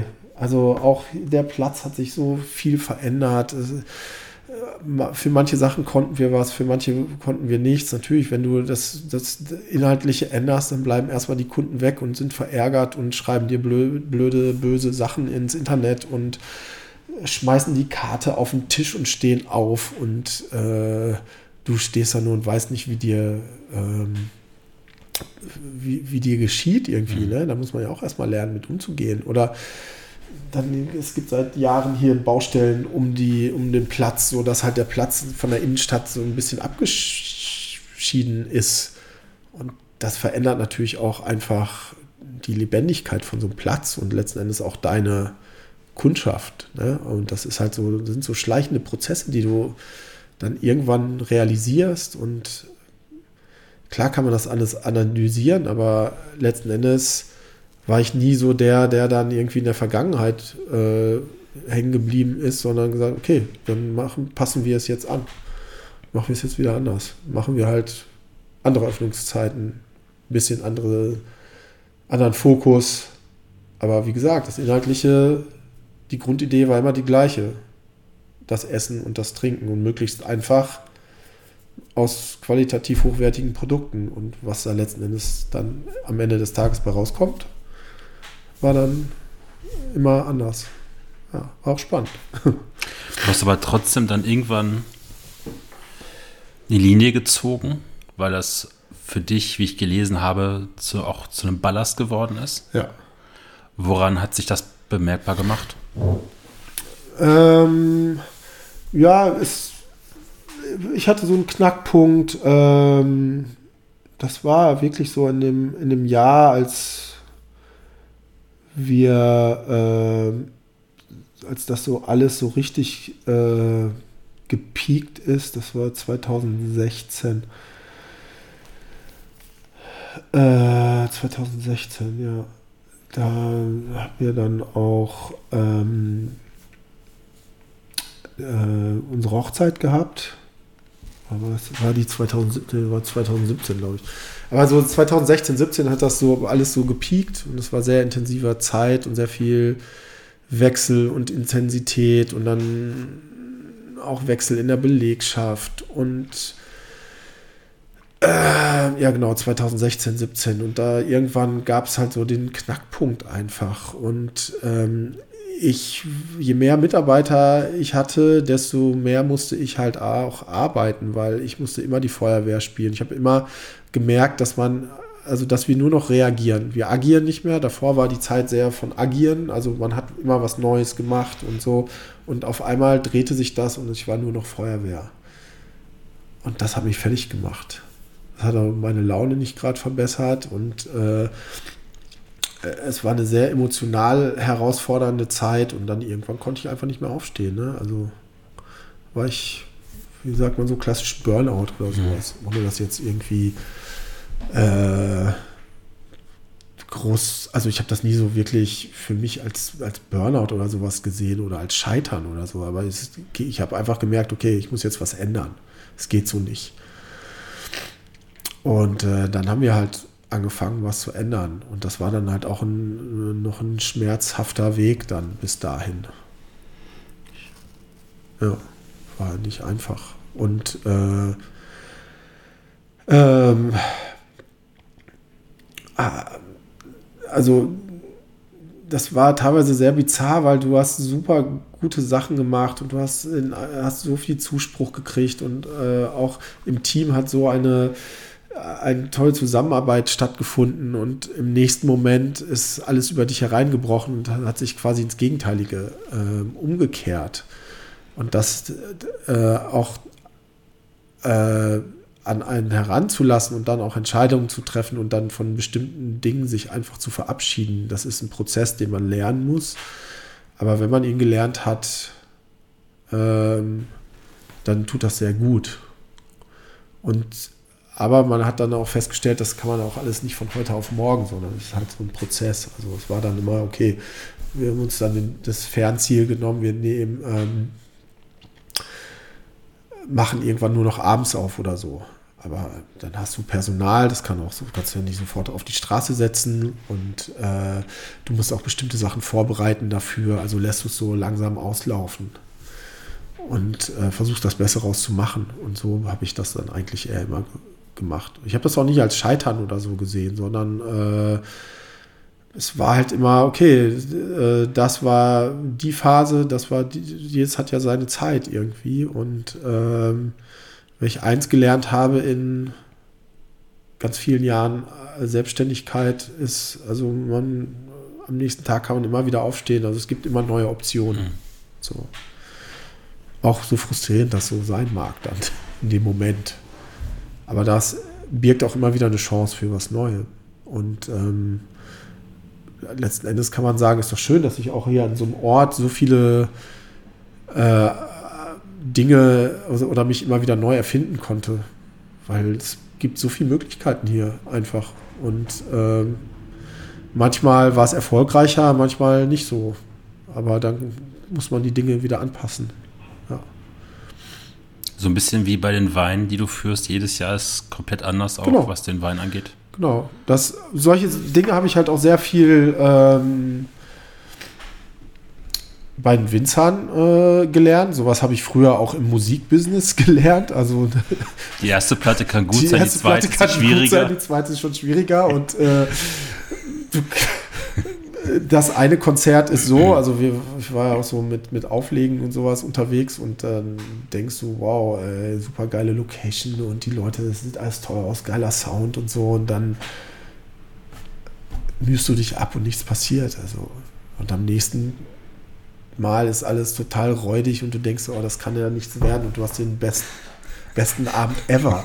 ja, also, das weißt du vorher nicht. Aber äh, du glaubst ja an die Sache und du machst weiter und das ist ja bei den Winzern genauso. Ähm, jedes Jahr neues Spiel, neues Glück und du weißt, dann sieht alles erst total toll aus und dann kommt dir eine Woche vor der Lese noch äh, ein Hagelschauer und äh, Pussekuchen oder dann hast du Anfang des Jahres irgendwie Probleme im Weinberg und denkst so, nee, es wird dies Jahr nichts und am Ende des Tages machst du aber deinen besten Wein aus wenig oder so. Ne? Also das ist halt sehr herausfordernd. Du, du kannst es auch nicht steuern und du musst es auch eine, ein Stück weit über dich ergehen lassen einfach. Und so ist das halt hier auch. Also vieles habe ich auch einfach über mich ergehen lassen, weil ich es eh nicht ändern konnte ne? oder nicht kann. Aber war dann so dieses Bistro runterfahren, hier die Gasttische rauszuräumen, die Weinregale rein, war das mehr so eine Befreiung? Das war am Ende des Tages war es eine Befreiung. Also wir hatten das schon länger geplant und das Witzige war, das war jetzt dann äh, quasi zu Beginn der Corona-Zeit, dass wir mit unseren, wir hatten da schon auch immer so ein Stückweise alles runtergefahren. Ich hatte dann noch eine Servicekraft und einen Koch und ich habe sehr viel so alles gemacht. Ähm, der Internetshop war zu der Zeit gar nicht aktiv mehr, weil das, das ist halt was, was zwischendurch einfach mal hinten rübergefallen war, weil ich das zeitlich einfach nicht mehr machen konnte. Ähm, und äh, dann habe ich aber irgendwie da wieder Blut geleckt. So vorher habe ich gedacht, boah Mann, ey, irgendwie, das ist doch total jammerschade. Und dann habe ich das irgendwie wieder gestartet, habe einfach mal wieder ein paar Sachen online gestellt und ähm, hab dann haben wir Anfang des Jahres unser, unseren Leuten halt gesagt, so, das wird die letzte Saison sein. Wie auch immer das am Ende des Jahres aussehen wird, aber sucht euch schon mal irgendwie eine Alternative. Also wir wollen garantieren euch bis zum Ende des Jahres. Und danach äh, wollen wir eigentlich mehr oder weniger Weinhändler und äh, oder will ich nur noch Weinhändler sein und vielleicht ein bisschen hier so äh, an wenigen Tagen Weinbar machen, aber nicht mehr so intensiv. Das war so das Ziel vor Corona und dann schlug Corona rein und hat den Prozess einfach von heute auf morgen beschleunigt. Ja.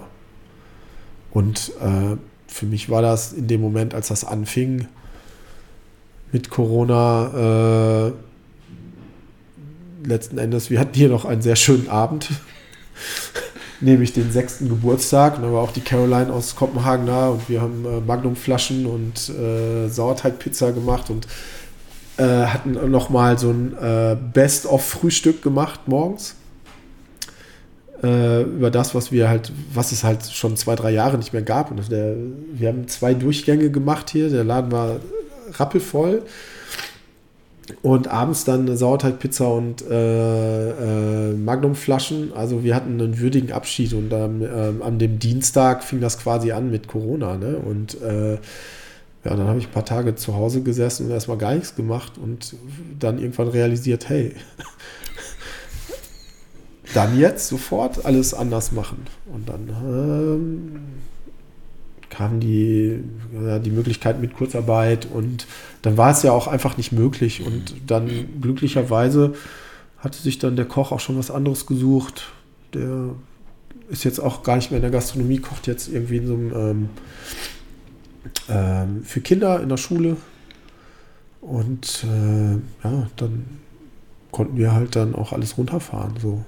Und das war dann auch okay. Ich habe da trotzdem im Sommer wieder hier alleine Küche, Service und Und alles. Also musste dann doch noch mal relativ schwitzen und dann war im, Sommer, im Herbst war ja wieder nichts.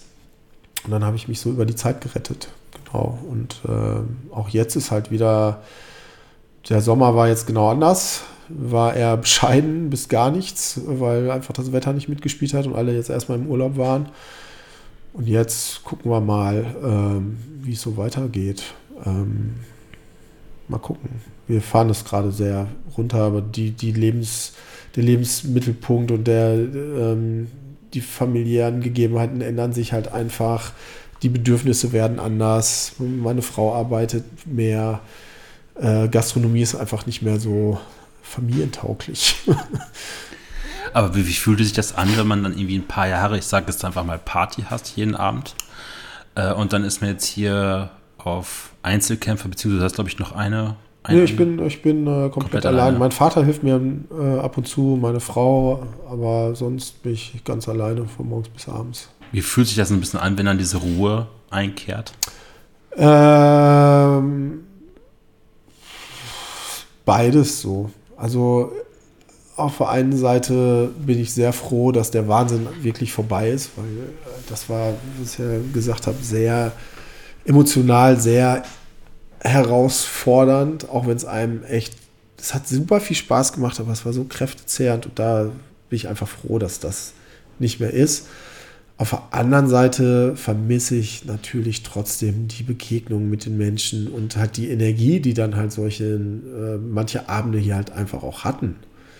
Und halt auch immer wieder die Momente, die wir den Leuten gegeben haben.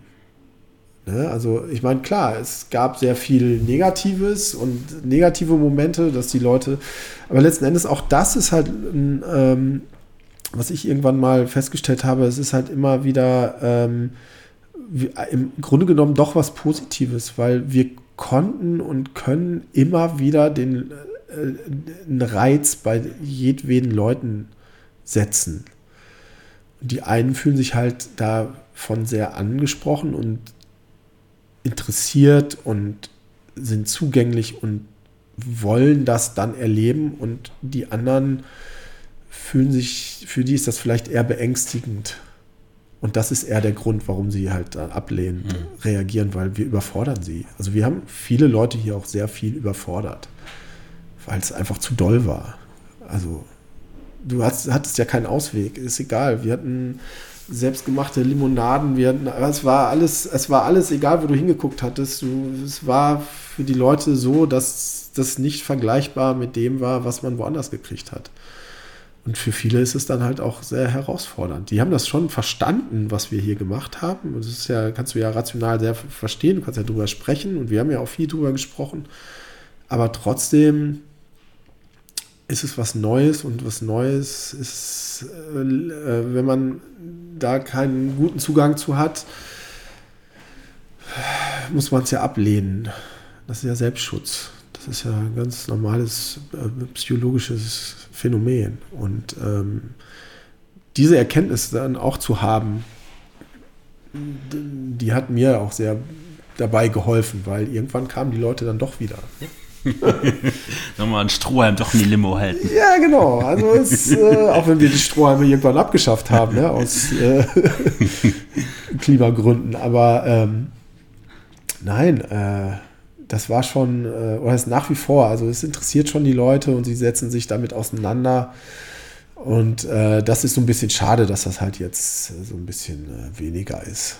Ähm, dafür haben das dann andere verändert sich. Und es gibt dann andere Gastronomen, die das, die dann mehr Naturwein jetzt auf der Karte mhm. haben. Aber da passieren die gleichen Dinge, die bei uns halt früher passiert sind. Das, äh, und ich sehe das jetzt halt ja auch überall. Also die, die ganze Naturweinwelt geht ja auch so durch die Decke. In dem Sinne, dass halt in jeder kleineren und größeren Stadt halt unzählige Weinhändler und Restaurants und Cafés und Weinbars aufmachen. Und die fühlen sich natürlich auch alle zum Teil dann auch mit Sicherheit inspiriert von den Sachen, die wir hier gemacht haben. Mhm. Ähm, wenn ich das so sehe, ähm, sieht das halt sehr immer so aus, wie viele Sachen, die wir auch schon gemacht haben. Und äh, ja, da bin ich auch so ein bisschen stolz drauf. Und ähm, aber auf der anderen Seite muss ich auch bestimmte Sachen einfach nicht weil ich genau weiß, was die jetzt demnächst erfahren werden. Aber jetzt, jetzt mal kurz zu, wenn wir das mal Szene nennen. Ja. Wie guckst du so auf die Entwicklung seit, seit deinem ersten Glas Naturwein und wie man das Kind auch nennen möchte, bis jetzt 2021 die Entwicklung? Das hat sich ja vieles geändert. Also, wenn mir das jemand vor zehn Jahren gesagt hätte, wie sich das entwickelt, ähm, den hätte ich für verrückt erklärt. Ich meine, auf der anderen Seite wusste ich ja, was in Frankreich zu der damaligen Zeit abgeht und auch heute noch abgeht. Ähm, wobei man das ja auch immer relativieren muss.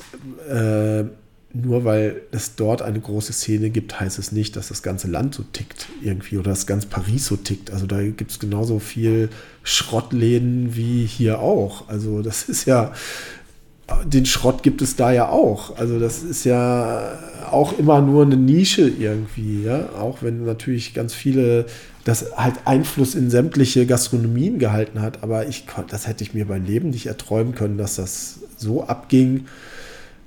Es gab ja auch keine Winzer und dann irgendwann hat das angefangen, dass da immer mehr und mehr zukam. Auch in der Gastronomie hat sich die Welt einfach weiterentwickelt. Es sind ganz tolle Restaurants überall in der ganzen äh, Republik entstanden. Äh, es sind solche Sachen wie die Gemeinschaft entstanden äh, von, von Nobelhart und solche Geschichten, wo dann auch wirklich über Essen äh, und Produzenten und Herkunft und so äh, ein Austausch äh, passiert. Also das sind ja alles Dinge, die zu der Zeit, als, als ich mich damit beschäftigt war, einfach nicht so einem so mit einem Silbertablett serviert werden, wurden, ne? weil ich, du musstest halt gucken, dass du solche Informationen, du hast zwar irgendwie so mitgekriegt, ah, in Paris tut sich was, in, in äh, Skandinavien tut sich irgendwie was und man hat das so ein bisschen über Kochbücher und hier und da und Internet und dann vielleicht auch mal durch selber erfahren, aber es gab das alles nicht so und dann ähm, auch sowas wie den ersten Anruf von einem Winzer von äh, Michael von zwei Naturkindern, ob ich mir vorstellen könnte, einen deutschen Naturwein zu verkaufen. Also das war, hätte ich mir im Leben nicht erträumen können. Und dann auf einmal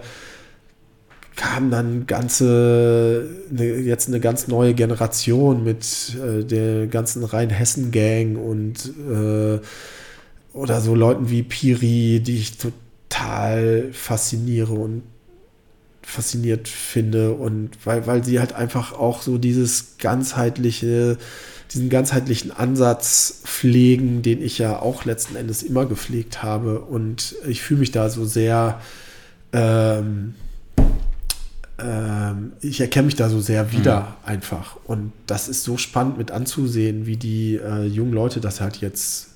Ich bin ja auch noch nicht so alt, aber es ist halt jetzt einfach eine neue Generation irgendwie. Aber ne? sie sind da, wo, wo die Händler oder die Interessierten in der Richtung vor zehn Jahren eigentlich waren. Ja, aber sie, sie, können, sie können ja ganz anders agieren, mhm. weil es gibt ja jetzt ein Fundament, auf dem sie aufbauen können. Ne? Also wir haben so etwas wie ein Vertriebsnetz, wir haben so etwas wie, dass Naturweine in der Gastronomie hier und da auf Karten etabliert sind. Äh, wir haben ein Klientel, jung bis alt, die einfach diese Weine nachfragen. Und das hat es vor zehn Jahren ja nicht in dem Maße gegeben. Ne? Also das musste ja erst, natürlich gab es Interessierte. Anders wäre ja auch nicht zu erklären gewesen, dass ich einfach über Nacht einen Online-Shop äh, ins Netz gestellt hätte und sofort Bestellungen gehabt habe, weil es gab halt ja scheinbar Leute, die auch daran interessiert waren. Aber jetzt ist das natürlich was ganz anderes. Ich kann es ja, naja, ich kann auch hier schon, also es gab auch schon Naturweine hier bei uns im Supermarkt zu kaufen. Ne? Also es hat sich stark geändert einfach. Und äh, da kann man jetzt natürlich ganz anders spielen und agieren. Und das finde ich auch, freue mich für die einfach dass, dass die eine ganz andere Voraussetzung haben. Auch wenn es immer noch eine Entwicklung ist. Mhm. Ja, ne, immer noch sehr viel Luft nach oben ist. Aber äh, ich finde, äh, ich finde das, fand das zum Beispiel ein ganz gutes Sinnbild dafür, weil wir waren letztens bei, bei äh, Julien Renard an der Mosel und dann standen wir da in den Steillagen und haben und, und auch beim Staffelter Hof äh, einen Tag später und haben halt so die Weinberge angeguckt und dann einfach mal festzustellen, wie grün die Weinberge doch mittlerweile sind, im Gegensatz vor zehn Jahren, wo eigentlich ein begrünter Weinberg eine, äh, eine Ausnahme war. Also wie sich das halt so, ohne da jetzt irgendwie den Fokus auf Naturwein zu, zu äh, legen, aber wie sich halt so grundsätzlich ähm, Dinge auch zum Positiven ändern können. Also das muss man auch mal ja festhalten in dieser Welt, wo alles immer schlecht geredet wird. Ja, also und natürlich passieren super viele schlechte Dinge und wir müssen auch sehen, dass wir noch viel mehr tun für, für die Erhaltung unserer Umwelt. Aber es gibt super viele schöne Beispiele und die Leute begeben sich in unterschiedlicher Intention, äh, äh Stärke äh, auf den Weg. Das wäre halt so ein, also du suchst jetzt denjenigen quasi, der noch äh, viel Chemie einsetzt, weil das ist, siehst du halt dann. Nicht andersrum. Aber zwischen ganz viel Schwarz und Weiß hat sich mittlerweile auch ganz viel Grau, glaube ich, ausgebreitet. Es hat sich sehr viel Grau ausgebreitet, aber ich finde das auch, ich glaube, wenn wir nur in Schwarz und Weiß denken, kommen wir nicht weit. Ne? Ähm, und das ist ja auch eine Erkenntnis, vielleicht auch die auch vielleicht die Naturweinszene zulassen muss äh, und sich da auch ein bisschen öffnen muss, weil ähm, es, nur weil man Naturwein macht, heißt es ja nicht, dass, dass man jetzt der bessere Mensch ist oder dass man wirklich das am Ende des Tages bessere Produkt macht. Weil es gibt immer unterschiedliche Herangehensweisen und unterschiedliche Kriterien. Was ist gut? Also ich habe ein ganz anderes Kriterium da, da was du vielleicht da, dazu hast. Und vieles matcht sich vielleicht, aber halt auch nicht alles. Und deshalb finde ich immer Schwarz-Weiß-Denken ist sowas, was, was ich gar nicht gut finde, weil es bringt, bringt äh, am Ende des Tages nichts. Weil ich glaube schon, wenn man dann irgendwie im Laufe der Zeit anfängt, mit solchen Sachen zu arbeiten, merkt man einfach, das haben wir ja auch zum Beispiel, als wir mit diesen tollen Fischprodukten gearbeitet haben, jetzt habe ich halt keinen Fisch mehr, weil ich kann ihn einfach nicht mehr in dieser Qualität beziehen. Natürlich könnte ich irgendwie Fisch einkaufen, aber nicht unter den ethischen Kriterien und nicht unter den qualitativen Kriterien. Also bleibt für mich nur die Konsequenz ist erstmal, solange ich nicht wieder einen Weg gefunden habe, das zu kriegen, ähm, den Mut zu haben, dann auch mal nicht mehr anzubieten. Und ich glaube, das ist halt das, was viele Leute einfach mehr brauchen, anstatt schwarz-weiß denken, sondern halt einfach äh, mehr Mut äh, zu haben, Dinge äh, zu tun oder eben auch Dinge nicht mehr zu tun. Vor allen Dingen Dinge nicht mehr zu tun. Ähm, ne, weil es wird immer, du findest immer eine Entschuldigung, ähm, ja, aber ich möchte noch den und den Kunden nicht verlieren und das und das und das haben wir doch immer und das ist doch ein Aushängeschild von uns. Ja, wir haben auch unser Aushängeschild mal getötet. Es tat sogar sehr gut, das einfach mal nicht mehr zu tun. Und äh, es befreit total und birgt so viel Neues irgendwie. Und äh, das hätte ich nicht erfahren, hätte ich das mich nicht irgendwann mal getraut zu sagen, äh, so, Schluss jetzt mit Kisch. Ne? Ähm, und ich glaube, das ist halt das, was noch viel mehr Leute äh, bräuchten und wo ich sie nur zu ermutigen kann, es zu tun. Also trefft Entscheidungen, trefft, seid mutig, macht es einfach.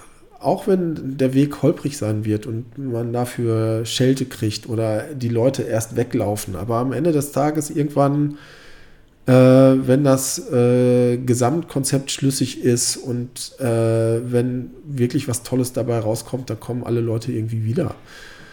Und es hat, braucht halt manchmal auch seine Zeit, aber man muss eher daran glauben und nicht irgendwie an einen Schwarz-Weiß-Denken. Das finde ich auch, wird auch manchen Leuten immer nicht gerecht, wenn man das so auf Naturwein überträgt. Also wir haben in Deutschland ja das Phänomen, dass ganz viele Winzer und Winzerinnen so das elterliche Weingut jetzt übernehmen.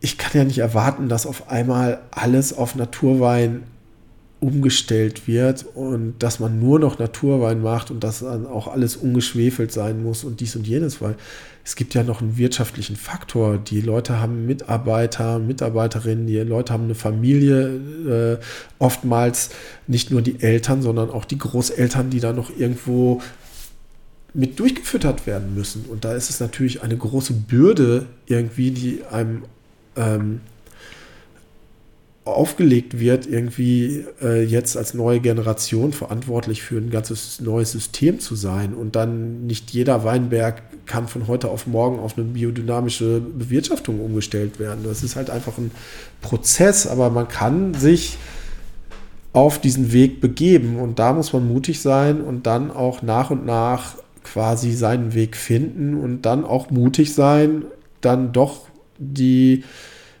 den Maßstab der Konsequenz irgendwie immer weiter höher für sich selbst auch zu legen.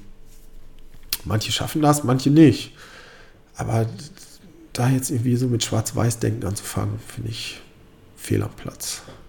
Fehlt es aber auch so ein bisschen bei Winzern oder bei Gastronomen immer so ein bisschen an Selbstbewusstsein in Deutschland, nach dem Motto, so wie bei dir zu sagen, okay, ich kriege jetzt den Fisch von Köstlichkeiten nicht mehr. Also gibt es erstmal keinen Fisch. Ich mache das mir quasi zum Vorsatz zu sagen, ich habe den die Qualitätsanspruch und auch bei dem Winzer, der von seinen Eltern oder von seinen Großeltern dann den Weingut übernommen hat, zu sagen, der Wein kostet jetzt XYZ Euro, weil es der mir wert ist und ich brauche dieses Geld. Genau. Also ich finde schon, dass, dass da mehr Mut gefragt ist. Und ähm, ja, das ist natürlich entgegen allem, was dir so beigebracht wird. Ne, wir sind ja die Nation der Sicherheit. Gerade auch hier in der Region. Also wir sind ja in Ostwestfalen, hier ist man gerne, äh, es bleibt, oder in Köln auch, es ist, wie es ist und es bleibt, wie es bleibt und keine Ahnung, solche Sachen halt. Ne? Es soll bloß keine Veränderung mhm. da sein. Und man, man lernt, äh, auf Sicherheit getrimmt zu sein. Ähm, und wenn ich eins gelernt habe, äh, in, äh, äh jetzt unabhängig von, von Gastronomie, äh, in der Selbstständigkeit überhaupt, die einzige Konstante, die wirklich zuverlässig da ist, ist äh, äh, das Unbekannte und das Unkonstante. Ne? Also die Veränderung, das, das ist die einzige Konstante. Alles andere, es gibt keine Sicherheit. Es gibt kein, also dass alles immer so bleibt, dass man da ein äh, Rezept dafür hat, dass, dass, dass, dass das für die nächsten zehn Jahre genügt oder 20 Jahre. Aber das ist halt oft das Denken irgendwie. Ne? Ich entscheide mich jetzt für was und dann bleibt das halt so schön. Nein. und deshalb ähm, ab, ja, kann ich da auch wirklich appellieren an die Leute, seid mutig und in, trefft Entscheidungen und macht das. Ihr habt nichts zu verlieren. Nicht viel. Also anders wird es auch nicht besser am Ende des Tages. Ne? Das meinen die Leute dann meist. Ähm, natürlich äh, birgt das sehr viel Auseinandersetzung, die man führen muss mit Kunden, mit alteingesessenen Kunden. Ähm, haben wir auch tausendfach erlebt. Mit der Familie, ah, bist du denn verrückt? Das läuft doch so gut, du kannst doch jetzt nicht. Ne? Ja, aber was bleibt mir anderes übrig?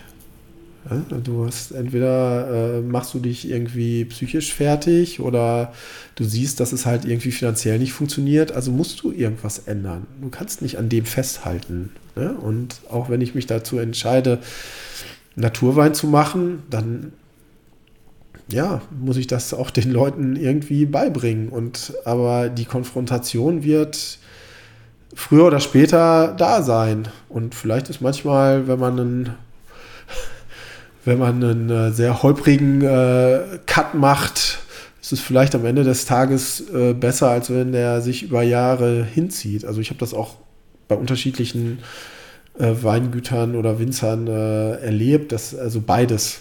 Und ähm, am Ende des Tages weiß ich nicht, was da besser gewesen wäre. Ob es nicht dann doch einfacher gewesen wäre, relativ zügig den Cut zu machen. Das, kann man ja immer nicht so genau sagen, mhm. weil auch da, es gibt halt nicht den Weg. Es gibt immer unterschiedliche Wege, die zu unterschiedlichen Zielen führen. Ne? Also es ist ja immer sehr individuell. Ähm, welche Möglichkeiten habe ich? Was will ich machen? Was begegnet mir auch unterwegs. Das weiß ich ja vorher nicht. Ne? Und sich auch da vielleicht ein Stück weit drauf einzulassen. Ähm, ich viel, hätte viele Sachen auch nicht machen können, hätten diese, diese tollen Menschen nicht irgendwann mal hier vor der Tür gestanden und haben gesagt, ich möchte bei dir arbeiten. Ich habe ja nicht so danach gesucht, aber ich habe es dann, es ist dann einfach passiert und das dann auch zuzulassen und ein Stück weit abzugeben und sich dann gemeinsam auf die Reise zu begeben, ist halt was viel Spannenderes, als wenn man irgendwie aus Sicherheit irgendwas macht, was man eigentlich nicht machen möchte. Mhm. Ja. Und das habe ich eigentlich versucht immer beizubehalten. Und das freut mich auch zu sehen, dass das viele von diesen äh, jungen äh, Winzern und Winzerinnen vor allen Dingen äh, auch tun. Sie halt einfach ihr Ding machen. Ähm, und vielleicht auch gar nicht so den Masterplan noch nicht haben, aber wer weiß, wo es hinführt. Ne? Also es ist ja ein Prozess und äh, äh, jeder muss sich ausprobieren und wo man am Ende des Tages auskommt, weiß man nicht. Ja, ist doch spannend. Spannender Weg, spannende Also ich finde es immer eine spannende Zeit. Es gibt so viel, so viele Möglichkeiten einfach, die, die wir alle haben, die wir tun können, ähm, was abseits dessen ist, was einem gesagt wird. Man sollte bloß, alles soll so bleiben, wie, wie es immer ist. Aus Bequemlichkeit? Fragezeichen. Weiß nicht. Weil der Berg dann vielleicht später größer ist, vor dem man steht, als wenn man vorher den, nur den Hügel genommen hätte. Ja, der Scherbenhaufen kann auch groß sein, klar, natürlich. Aber auch das muss ich irgendwie mit in Kauf nehmen. Also ich kann das eine nicht ohne das andere haben. Ne? Und das ist ja auch letzten Endes auch eine Parabel äh, zu dem, wie ja die Dinge funktionieren, ähm, auch in der, in der großen Welt. Also man muss sich ja mal vorstellen, nur weil wir hier äh, ganz viel Wohlstand und Möglichkeiten und Reichtum haben, äh, muss es halt woanders auch sehr viel Armut geben und äh, genau das Gegenteil. Aber unser Reichtum ist halt auf Kosten derer, die halt dann ausgebeutet werden. Und das hat Jahrhunderte so funktioniert. Und das muss man sich ja auch mal wirklich vor Augen führen. Und äh, trotz allem haben wir aber die Möglichkeit, das irgendwie anders zu tun. Und auch ein Stück weit ähm, ähm, ja, man, man muss halt einfach, das ist halt auch, was ich für mich immer gemacht habe. äh, Also man muss auch bei sich einfach anfangen und seine, seine ähm, Erwartungshaltung an die, an die Welt da draußen irgendwie ähm, neu ausrichten und sich mit viel weniger Dingen zufrieden zu geben. Ne? Also ich muss nicht die ganze Zeit durch die Welt jetten, um halt gute Sachen zu sehen. Ich kann halt anfangen, auch hier vor der Haustür zu gucken und äh, wir haben verdammt viel gute Sachen hier. Ne? Man muss sich nur auf den Weg machen und sie suchen. Aber es ist natürlich manchmal einfacher, ganz weit weg zu fahren, weil es teilweise günstiger ist oder der Zugang irgendwie zum Flughafen einfacher ist, als irgendwie mal mit dem Auto im Umkreis von 30 Kilometer jeden Bauernhof anzufahren. Ne? Es ist mühsam. Und was mühsam ist, das wollen die Leute ja immer nicht. Oh, das gilt sofort als Verbot. genau. Hm? Ja. Die aktuelle Diskussion, die wir gerade auch haben. Ja. Das, ähm, ja, Verbote führen da auch zu nichts. Also, ähm, das, du kannst den Leuten nicht verbieten, dann sind sie ja so wie, so wie mit kleinen Kindern. Wenn du irgendwas verbietest, machst du es erst recht interessant. Ne? Wer kleine Kinder, also man kann, kann sehr viel von Kindern lernen. Ne? Wenn du sie aber ernst nimmst und äh, einlädst, äh, Dinge zu tun, dann äh, sind auch Kinder von, äh, vom Gegenteil zu überzeugen. Ja, also man muss, man, also das ist ja, uns ist ja so ein bisschen so die, wäre natürlich sehr politisch jetzt, aber uns ist ja so ein bisschen die, die Ernsthaftigkeit abhanden gekommen und das, die, die, die Wahrnehmung, das Wahrnehmen des, des Gegenübers oder der Sachen, die einem so begegnen. Ne? Also das ist uns alles egal. Man ist sehr ich-fokussiert, man ähm, möchte ähm, immer höher, schneller, weiter, schöner, gemütlicher, bequemer. Also das sind ja so die, die, ähm, die Schlagworte. Äh, und für mich zählt, zählen eher da ganz andere Dinge. Ich möchte immer leckerer, immer qualitativ hochwertiger, immer einfacher eigentlich eher, weil ich halt festgestellt habe, dass alles äh, je einfacher, desto besser. Ja? Und ähm, ohne Schnickschnack. Furchtbar. Schnickschnack ist furchtbar. Aber ist das auch so ein, so ein Prozess, den man sich selber geben muss, dass man diesen ganzen Ballast mit der Zeit wegwirft, weil man merkt, was, was, was, das, Ja, was man braucht? natürlich. Dass die einfachen Sachen Immer ein. Prozess. Ist, äh, ist ganz spannend. Ganz spannend. Wir waren jetzt gerade äh, in, in, in, in Frankreich äh, äh, am Atlantik äh, Familienurlaub gemacht und da habe ich äh, alte Bekannte aus Köln getroffen und die hatten gerade alles aufgegeben. Ihr altes Leben aufgegeben und ähm, starten, äh, machen jetzt eine kleine Reise durch Europa und äh, haben quasi ihre Wohnung verkauft, alle das Hab und Gut verschenkt, nur noch ein paar Sachen übrig äh, behalten und fangen, wenn sie zurückkommen, äh, in, in Süddeutschland irgendwie wieder neu an. Also das muss man sich halt auch erstmal trauen. So. Ähm, aber manchmal ist, äh, birgt das so viele neue Möglichkeiten einfach mal alles hinter sich zu lassen, fand ich immer, fand ich sehr spannend, die Leute zu treffen. Ja. Ich gehe jetzt auf meine letzte Frage ein, Tom. Ja. Du hast so dein, ich sage es mal in Anführungsstrichen, altes Leben damals in Köln zurückgelassen. Ja. Und ähm, hast jetzt sieben Jahre, glaube ich, jetzt hier den Laden. Ja. Hast, schon acht. Hast du gefunden, wonach du gesucht hast? Ja, kann ich, kann ich äh, so sagen, auf jeden Fall. Ich habe am Ende des Tages all das, äh, all das gefunden. Ja. Ähm, bin da sehr glücklich mit, sehr zufrieden. Ja. Dankeschön. Alles klar. Der DRL-Mann klopft. Der DRL-Mann klopft.